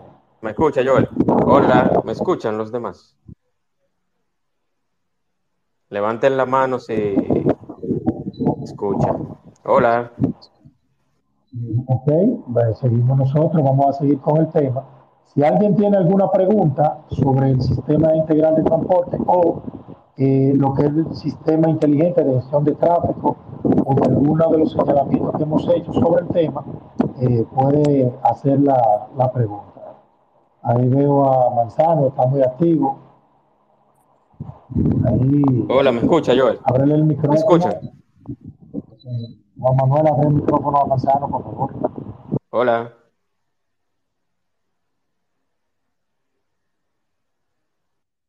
Adelante, Manzano, ¿me escuchas? Dale, Manzano.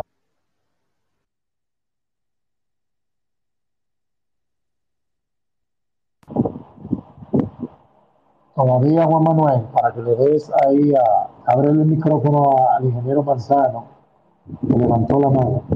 Ahí está el micrófono, tiene que prenderlo, Manzano. ¿Me escuchan? Espero que sí. Yo era una pregunta. He visto que han estado montando semáforos, Abraham Lincoln, Winston Churchill, avenidas principales. Vi que tomaste un video hace poco, vi que estaban en la México esta mañana o ayer, eh, estaban trabajando esta tarde en la México, pero mi pregunta es, esa misma avenida que es la México, por ponerte un ejemplo, ¿eh? cuando el semáforo está rojo, yo veo que hay un AME dando paso como cosa loca. ¿Qué van a hacer con eso? ¿Lo va a llevar eh, sala de control, por ponerte un ejemplo, que ahora no recuerdo técnicamente cómo se llama? ¿O el semáforo lo van a inhibir para que en ese momento, no sé, no vea las acciones? No, porque tengo una duda ahí. Eh, yo te iba a escribir privado, pero ya que estamos acá, pues a ver qué, que cuál sería realmente o qué ellos piensan hacer, porque en algún momento un AME comienza a dar paso como cosa loca y el semáforo está rojo y cambia cinco y siete veces. ¿Es cuánto? Eh, más que decir que qué ellos van a hacer, porque no me toca decir qué es lo que ellos van a hacer, lo que sí me toca es hablar de lo que se debe de hacer. Ya los sistemas modernos, eh, y no ni siquiera tan modernos, ya permiten de manera remota tu poder eh, hacer cambios. En este caso, e incluso siempre he llamado la atención y me voy inclusive a lo más básico, ¿por qué con el levantamiento de datos que se está haciendo no se ha actualizado ya el comportamiento de la México? Porque la pregunta que yo le haría, ¿por qué entonces el diseño de los tiempos que tienen a esa hora o a esa franja pico que ya está levantada y me consta, tú no tienes un diseño de tiempo que funcione? E incluso hay eh, ya sistemas, que no puedo decir que esto lo tiene, de controles, que tú puedes hacerlo incluso enlazado, encriptado con el celular, que pueden los agentes simplemente, eh, vamos a suponer que en el tiempo que le iba a dar paso a una calle transversal ya no haya nadie, él sí puede optimizar esa parte y decir, bueno, démele paso al que sigue, pero que siga con el diseño de tiempos que ya se tiene. Lo que no entiendo es que aún hoy eh, lo estuve viendo, incluso estuvieron apagadas tres intersecciones desde eh, la que está ahí el Cruz San Carlos, la próxima, la que seguía, estaban apagados, las otras estaban encendidas y habían agentes ahí.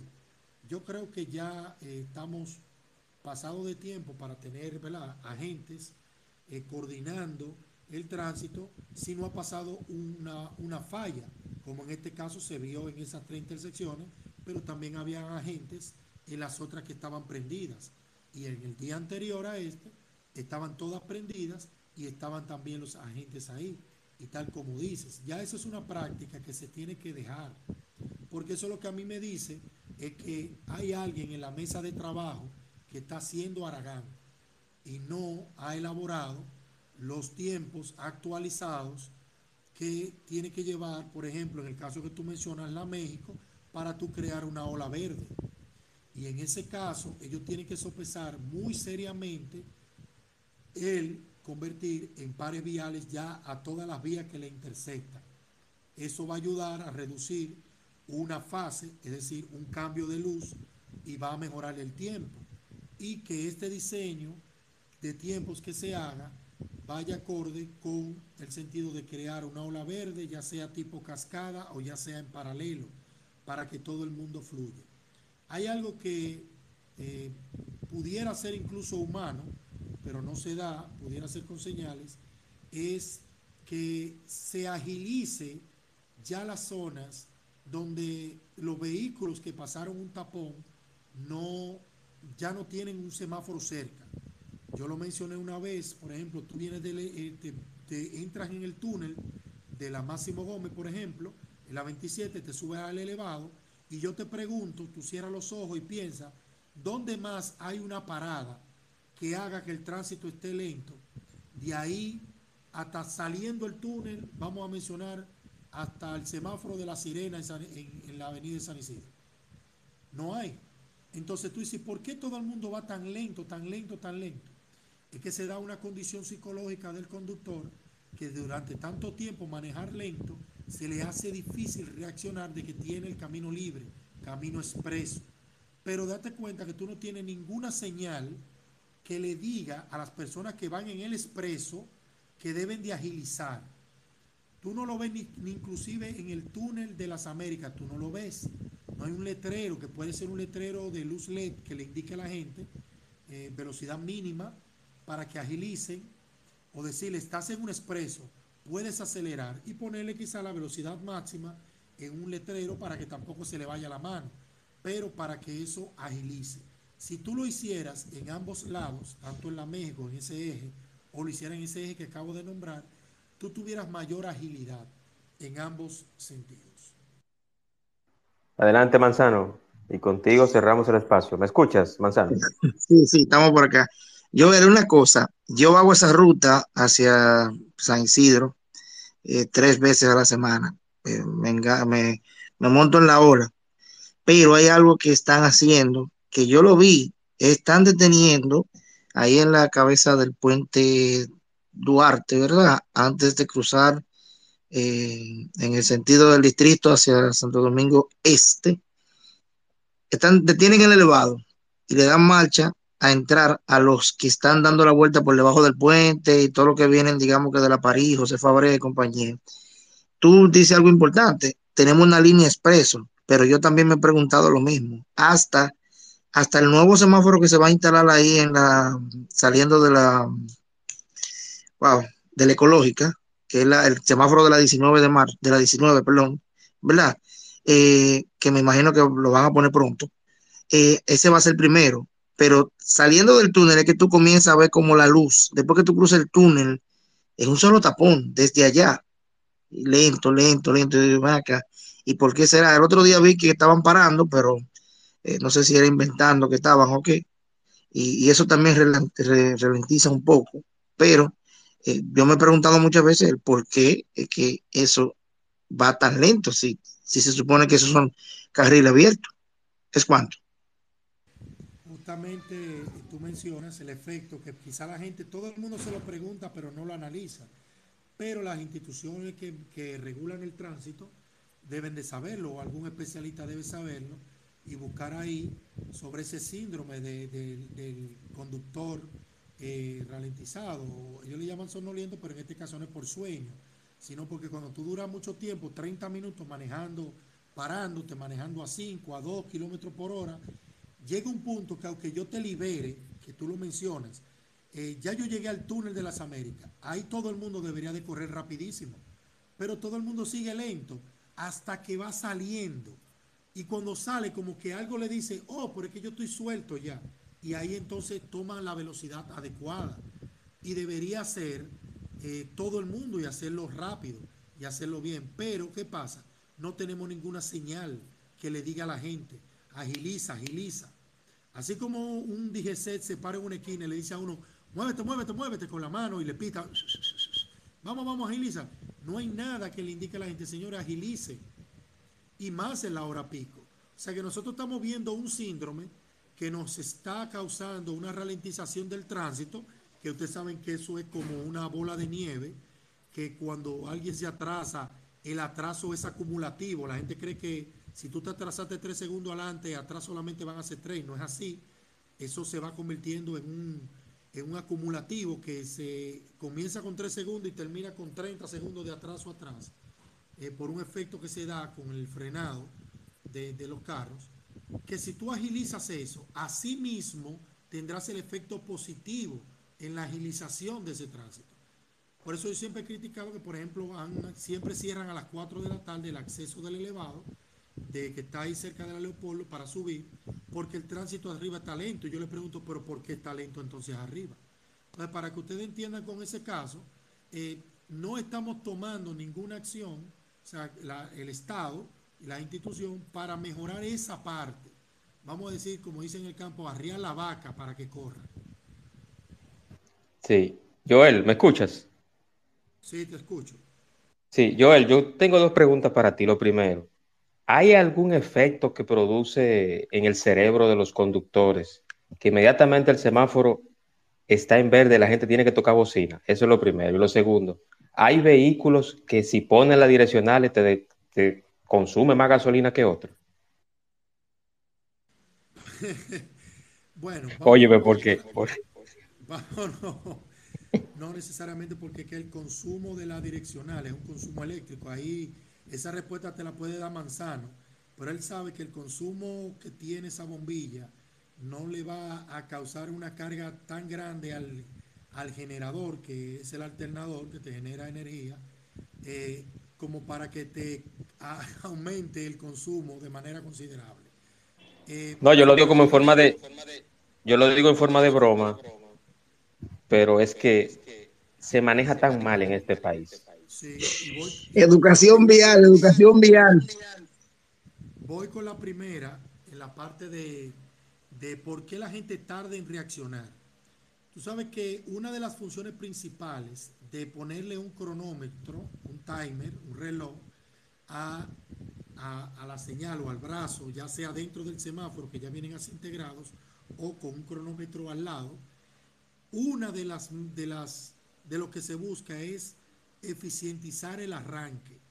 Es decir, que cuando tú ves que ya el rojo está cayendo 3, 2, 1, lo lógico que ya tú sabes que viene el verde, entonces tú arrancas. Muchas veces eh, eso está hasta medido, se pierden 5, 6, hasta 8, hasta 10 segundos en el arranque del primer vehículo, el segundo vehículo, porque a la reacción del verde. Pero cuando tú tienes un reloj que te está diciendo lo que te queda, eh, claro está, no estoy invitando a que se distraigan, pero tú te vas a distraer menos cuando sabes que queda muy poco.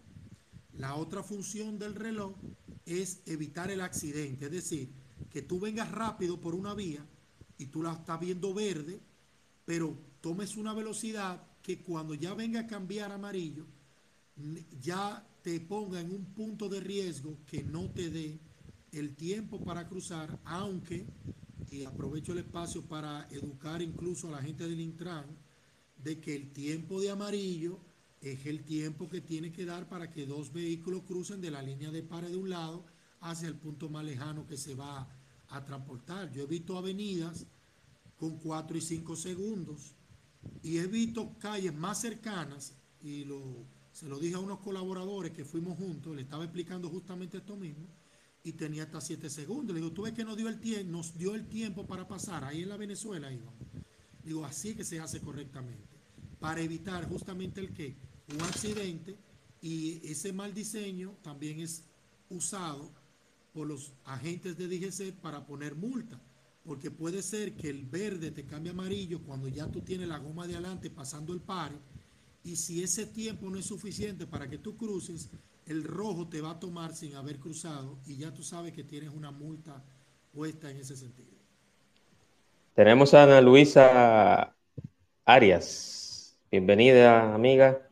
Adelante. Hola, buenas noches a todos. Eh, yo tengo una pregunta. No sé si alguien aquí me la puede contestar. Yo recuerdo que eh, back in 2014, yo creo que era, eh, se habló de una reforma que iba a, solicitar o a mover paulatinamente la cantidad de vehículos chatarras que hay en la República Dominicana. Eh, se habló de, dar incentivos, por ejemplo, yo vivo en los Estados Unidos y aquí tú tienes la facilidad de alquilar un carro como una casa. Pagas una mensualidad. Eh, aquí hay una ley de que después de que los carros tienen una cantidad de millas no pueden seguir circulando. Creo que en la ciudad de Nueva York, que es una de las que registra más accidentes de tránsito por la cantidad de gente, el vehículo puede tener más de 200 mil millas, me parece, pero no estoy segura. Eh, pero tú tienes muchas facilidades. Tú puedes sacar un vehículo con mil dólares eh, como inicial, etcétera, etcétera. Eh, pero en la República, nosotros vemos carros que ni en Cuba lo quieren. O sea, nosotros vemos choferes de carro público arrastrando un vehículo, básicamente.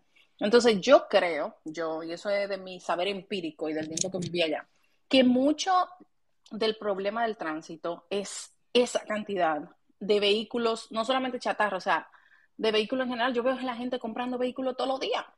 Mi primer vehículo, me compré mi segundo vehículo, o sea, gente que en una casa son cinco y hay seis vehículos. Y no limpiamos. Entonces, no existe como algún plan de, ok, todo el que tenga vehículo chatarra va a tener que salir de él, por ejemplo.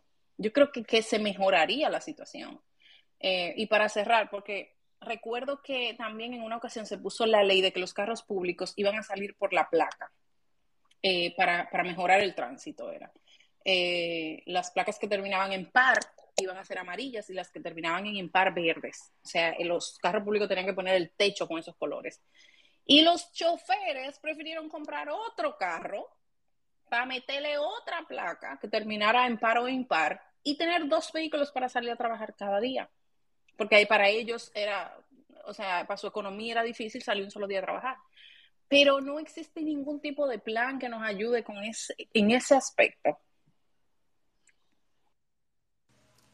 Sí, eh, Ana, primero quiero decirte que me encantan los hilos que haces, una joya. Y ella no es costurera, y ella no es costurera, por si acaso. Y no, y no es costurera, pero, pero le queda muy bien los vestidos que hace. Eh, en el caso, tú mencionaste dos eh, o tres problemas, pero yo lo voy a separar en dos. Uno, para tocarlo bien, bien cortito, que es el tema de que en una casa, eh, aquí, se, aquí, se, sigue alentando eh, el modelo de, del vehículo privado, por muchas razones. Una, eh, que no tenemos un transporte público eficiente, con suficiente alcance y proximidad, comodidad, y que, que, el viaje sea tan rápido que te lleve a, a utilizarlo, más allá del vehículo, y también está el factor seguridad que también eh, aporta mucho a que la persona, por ejemplo, muchas veces los padres queremos cuidar a nuestras hijas, le compramos un vehículo para que ella no tenga que exponerse en nuestras calles. Ese es otro factor. Y también, también el factor de estigmatización que también existe en Estados Unidos, donde la gente que anda a pie es un, una persona menor, ¿verdad? Un lesser people. O sea, aquí la gente dice, el que anda a pie es un perro eh, es menos persona por eso. Y hay que ir también tratando de cambiar esa cultura por esa parte. La otra, la dejo de último porque uno es muy crítico con eso, es porque existe un plan, tal como lo mencionaste, y no un plan, está de ley. Es de ley. Incluso la revista, que se llama Revisión Técnica, justamente contempla los requisitos que tiene que tener técnicamente un vehículo para circular lo de, lo de los años eh, se implementó una vez, pero hubo un grito muy grande, eh, que yo no estoy en desacuerdo en tanto por el tema de los años, sí por el tema del el dióxido de carbono, pero porque tú puedes tener un carro viejo muy bien cuidado y un carro nuevo muy mal cuidado. Y ahí le di, como dice, un, le pasé un pañito, le dije, está bien, pero las condiciones técnicas no deben de ser negociables. Y aquí por populismo y nadie es exento de eso para que ningún partido se me sienta como ofendido, porque desde siempre, cuando se intenta aplicar la ley, porque es la ley, siempre vienen y sacan la tarjeta de padre de familia, de que espérense, aguántense, es que aquí yo me gano mi habichuela, y venden una narrativa que no es del todo cierta. Yo tengo amigos choferiles que muchos de ellos tienen varios vehículos y que muchas veces lo que hace es que los rentan porque en realidad son empresarios del transporte. Pero cuando el gobierno quiere implantar, ellos dicen, ah, yo no tengo dinero. Pero para, para un chofercito que no tiene ni siquiera carro, que quiere inscribirse en una ruta, que le tiene que pagar a ese dueño de carro el poder manejarle ese carro, porque no todo el que tú ves montado en un carro es el dueño del carro, de concho, tiene que pagarle cientos de miles de pesos, mucho, mucho dinero a los sindicatos o a los grupos choferiles para pertenecer a la ruta. Entonces, ellos no son tan pobrecitos, pobrecito quizás será ese que no tiene, pero ese estaría de acuerdo con ser un chofer de un corredor de autobuses. Los que se opusieron al corredor de autobuses, que es un plan para sacar todos esos carros de concho y que no era dejarlos en la calle, sino darle la oportunidad de que en una licitación tenga la ventaja de que el que tenga esa ruta es al primero que yo le voy a ofrecer la licencia de operación del corredor de esa ruta, cumpliendo con unos requisitos. Y de entre esos requisitos está entregar la chatarra, entregar ese carro de concho. recientemente el Intran anunció que iba a aplicar la revista y que iban a ser tajantes. ¿Y qué tú crees que pasó? Hubo una queja, quizá no pública, pero sí lo sé, que fueron representantes de esos grupos, fueron a Intran y exigieron un plazo y por eso lo movieron a 2025 como el plazo definitivo que no se le va a dar chance a nadie. Pero yo ahí no quiero ser pesimista, quiero ser realista. Y creo que si lo aplican en el 2025 van a salir los mismos PDF a dar excusas y decir que no se pueden sacar esas chatarras. Ahí hay que ser como valga la payola en El Salvador, como Bukele, y tomar una decisión bukeliana y decir, señores, en el 2024, en la fecha tal, vamos a cambiar a esto. La gente que tiene su ruta y no quiere pasar a corredor, vamos a una licitación abierta y vamos a pasarle corredor de autobuses. Y si tampoco la quiere, le metemos una once y dejamos una once y San se acabó. Porque nosotros no podemos manejar el transporte, que es un eje muy fundamental de un país y de cualquier ciudad, eh, vamos a decir, con los intereses personales de particulares. El interés general, porque esto nos afecta a todos, está por encima del individual.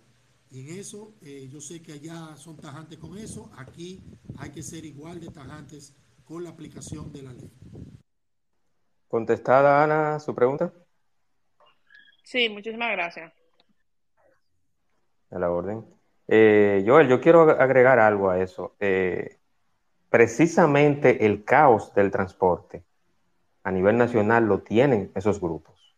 Por ahí hay un individuo que ni siquiera voy a mencionar, pero que todo el mundo va a saber quién es cuando yo diga, un Osama criollo, eh, que ese señor inmediatamente desde que le tocan sus intereses hace bembita y, quiere hacer una revolución en el país. Entonces, hay algo de complicidad en, los, estamentos del Estado que hacen que precisamente el tránsito, por ejemplo, este sistema integral de transporte está muy chulo, por eso te dije que cuando hablamos del primer tema, que fue la colisión de los vagones del metro, y luego este, yo lo veía como una panacea, pero no lo va a ser. O sea, es un cóctel de, de situaciones y de cosas que, necesitamos cambiar para mejorar un poquito el tránsito y que no sea, que no afecte tanto la salud mental. Señores, cuando yo salgo a manejar y yo vivo en Punta Cana, pero cuando yo salgo aquí a manejar, yo cambio automáticamente. A mí me cambia el ánimo, a mí me cambia el, el, o sea, me mantengo en un estado de nervio. Aquí los, los haitianos son motoconchos, aquí hay unos pop y unos carritos chiquitos, las guaguas amarillas que están causando muchísima muerte. Aquí hay un sinnúmero de cosas que están pasando. Por eso mi queja al principio, Joel, de que cuando a Hugo Veras se le preguntó vía Sergio Carlos de qué él iba a hacer con los accidentes aquí en la zona de Punta Cana y él dijo que no había tiempo, a mí me dio vergüenza ajena. A mí me dio vergüenza ajena. El hermano Hernán Paredes está por acá. Adelante, hermano. Saludos a todos. Decirle a Ana primero que no solo escribe bonito, habla bonito también.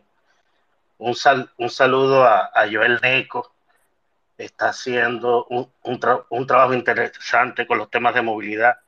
Busquen su blog, hay unos, unos, unos, unos artículos muy buenos de, de, él sobre movilidad. Te, felicito, Juan, por este paso. Hay que hablar de esto. Lamentablemente aquí todavía tenemos expertos en República Dominicana que cuando tú le hablas de soluciones a la movilidad, te hablan de ampliación de infraestructura y la única solución a la problemática de los congestionamientos es movernos al transporte colectivo. Aquí se han dicho cosas muy interesantes sobre seguridad vial, por ejemplo.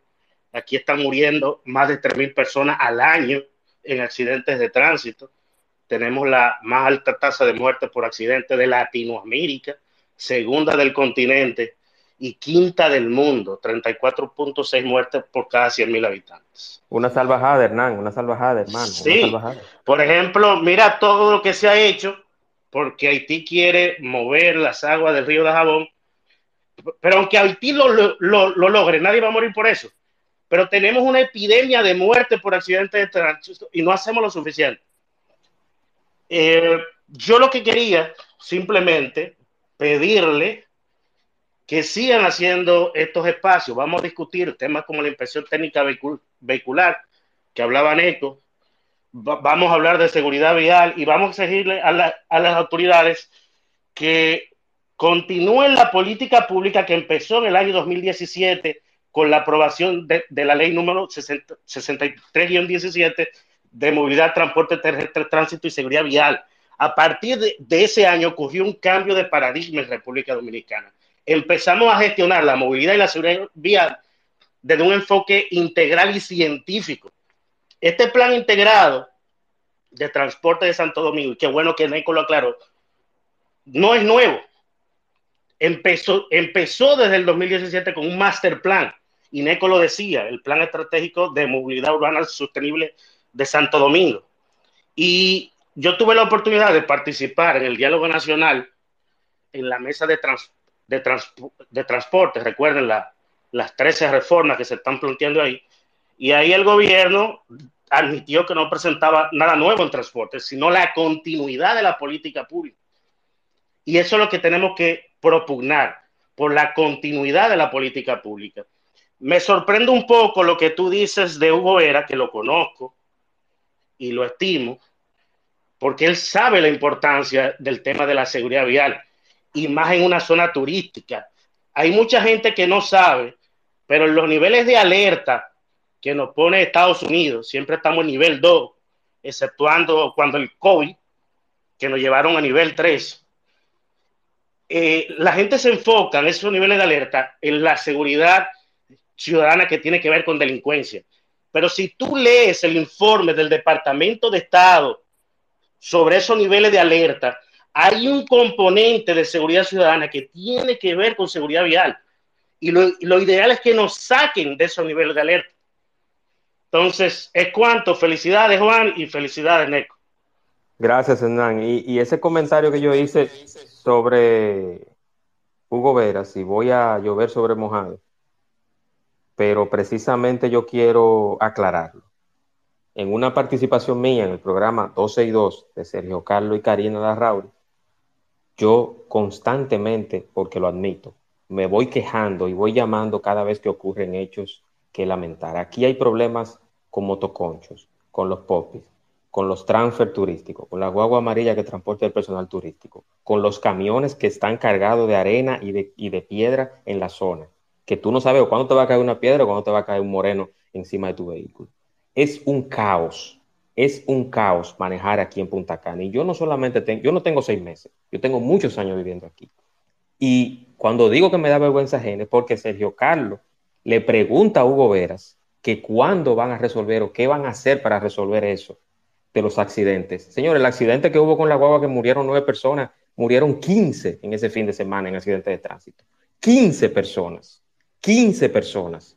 Eso es horrible para definirlo con una palabra. Y que el director del Intran a nivel nacional te diga a ti que no hay tiempo para eso, eso es imperdonable. Y no solamente eso, y no solamente eso. Aquí hubo, que va a cumplir un año el mes próximo, un accidente con turistas, que murieron cinco turistas.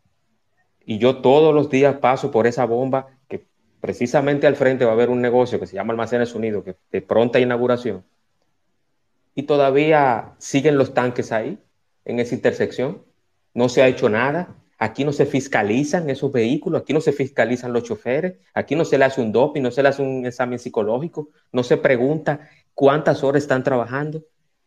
Esa es mi queja. No es nada personal contra Hugo Veras. No es nada personal contra el gobierno. No es nada personal contra el Intran. Porque a mí no me interesa. Yo lo que sí veo una, una comunidad que es turística, que tenemos el, el aeropuerto donde más personas llegan, que es la niña linda del país y del PIB, que no se haga nada con algo tan delicado y tan terrible que está llevando tantas muertes como los accidentes de tránsito, no lo, puedo, no lo puedo entender. A mí hay que explicármelo con manzanita y con peras. Joel, hermano, unas palabras finales antes de finalizar. No, apoyando la importancia de la seguridad, y que tal cual señalaba Hernán, esos son indicadores que también nos afectan. Y sí, sí hay muchas cosas que se pueden hacer, inclusive desde radares que se pueden poner con señales, con mensajes, desde geolocalización de, de los autobuses, que puede medir la velocidad y de ahí tú poder sancionar eso incluso se usa mucho en Estados Unidos. Eh, el tiempo que tiene un operador, también hay manera de que tú, bajo un centro de control que se encargue de, de manejar esa data o de pedir esa data enlazada, se puede lograr, porque tampoco es que son tantas unidades que no se pueda tener, se puede lograr. Y entiendo que no se va a lograr nada de brazos cruzados, tampoco con pesimismo, sino con propuestas y sobre todo con voluntad, que tal señaló Hernán, esa misma voluntad eh, nacional que levantó tantas emociones o sigue levantando con el tema del canal, debería de estar en temas como este, neurálgicos y otros, para que nosotros vayamos encaminándonos hacia el desarrollo, porque si no, estaremos dando pasitos en el mismo sitio, dando vueltas, y el avance o el desarrollo nos va a pasar de largo. Así es, eh, yo, yo, espero que sea así. Eh, gracias Joel Neco por la participación en este espacio, que creo que ha sido muy, muy, pero muy fructífero, interesante. Perdone mi, mi efusividad y quizás hasta mi tono un poquito de enojo, pero yo creo que estoy cansado ya de que en la mañana, al mediodía, en la tarde, tú entres a las redes sociales de los medios que informan aquí en la zona de Punta Cana, Bávaro y Verón, y te encuentres con los mismos accidentes, con los mismos protagonistas. Yo quiero agradecer nuevamente a Joel. Joel, yo quiero que tú des tus coordenadas, tus redes sociales, incluyendo el blog que tienes sobre movilidad urbana. Claro, hermano, ustedes me pueden buscar ahí, como pueden ver, arroba Joel, lo voy a decir con J, Joel Neco, con una G que no suena, E-N-S-O, y el mismo nombre en Instagram, también en Facebook, y pueden seguir nuestro blog, Movilidad Urbana, eh, sde.com, y ahí ustedes lo pueden buscar, ¿verdad? Eh, tener un compendio de artículos que hemos hecho eh, con un lenguaje más digerible, tiene su toque técnico, claro está, pero es bien digerible para los temas que tienen que ver con la movilidad, con el transporte, con el tránsito y algunos que otros temas de la municipalidad que también nosotros hacemos estos aportes. Así es, así es. Muchísimas gracias, Joel. Eh, les recuerdo, les recuerdo que mañana tendremos otro espacio con el amigo que está por acá como oyente, Manuel Bobadilla Ramos. Hablaremos de su trayectoria en el área deportiva y sería también, y va a ser, el inicio de, una, de unos espacios que vienen próximamente, la semana próxima en adelante, sobre la temporada de béisbol invernal Lidón. Hablaremos de lo que traen los equipos, ya hicimos uno con el equipo Toros del Este y seguiremos con los demás. Y también con... Ay, no toque ese tema, ay, no toque ese tema. Yo quisiera que cuando se haga el de los gigantes, Ana, tú participes también, por favor. Ay, no, no puedo, no puedo, no puedo. ya, ya me han dado por ojo, boca y nariz. No, pero eso, eso es parte. Mira, eh, Ana, te voy a decir algo. La política, la pelota y la religión, eso levanta más pasiones que cualquier cosa. Más que un no, yo, yo, estoy clara. Lo que yo me sorprende, o sea, sobremanera, que la gente entiende que tú no separas el fanatismo del trabajo. O sea, sí, yo, porque el, tema es que yo soy una fanática muy vocal de los Tigres del Licey, siempre lo he sido. Y cuando a mí me llamaron para esa posición, yo dije, espérate, yo soy liceísta. ¿A ustedes no les molesta? No, claro que no. Y yo, bueno, pues vamos a darle. Pero a la gente, y yo lo entiendo, al final son fanáticos, la palabra lo dice. Son fanáticos de su equipo, que entienden que un liceísta, que quizá lo ve, no ven como el demonio, no puede representarlo o, o hablar por, por, esa, por esa marca. Pero te digo, me han dado con, con todo Ana, y pare. Ana, pero si han amenazado hasta de muerte a algunos jugadores de equipos, imagínate tú. Yo recuerdo eh, que Eric Aybar, fue Eric. Sí, sí, del Creo que Eric. Del Licey, sí. Sí, él, él una vez, recuerdo hace mucho tiempo, yo estaba en la universidad.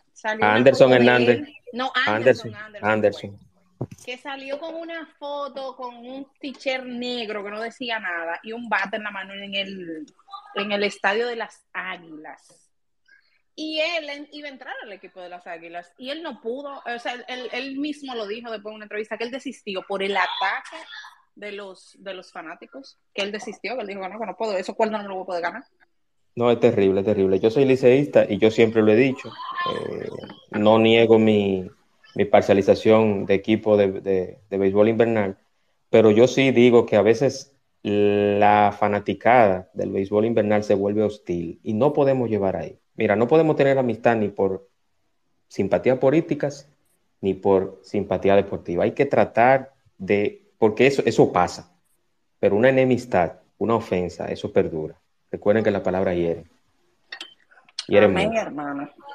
Eh, muchísimas gracias a todos, muchísimas gracias Ana, lógicamente a mi invitado Joel, a Hernán, a todos los que participaron. Y recuerden, mañana, 8 de la noche, en el espacio de Juan Manuel, que estará por acá grabado y también estará en unos días en todas las plataformas de podcast pueden seguir esta cuenta, pueden seguir también el podcast que tengo en Spotify y en todas las plataformas de podcast para que escuchen todo el contenido, los ciento y pico de episodios que tengo, 129 para ser exactos, que hemos tenido en todo este tiempo con diferentes temas y diferentes invitados. Buenas noches, señores, descansen. Gracias, Joel. Espero que sigamos haciendo más espacio como este. Y de verdad, hermano, yo quisiera que, que hayan 15 Joel más. Y voy a decir algo, no lo tomes a mal, pero yo quisiera que tú estés al mando de una institución del transporte, porque el conocimiento y el bagaje, el bagaje lo tiene de más, hermano. Sí, solo sí, Hernán está a mi lado también, que es un hombre muy letrado en ese tema. Pero sí, si en algún momento me toca, es un momento de dirigir y aportar. Pero hasta que el llamado llegue, nos toca hacer veeduría ciudadana.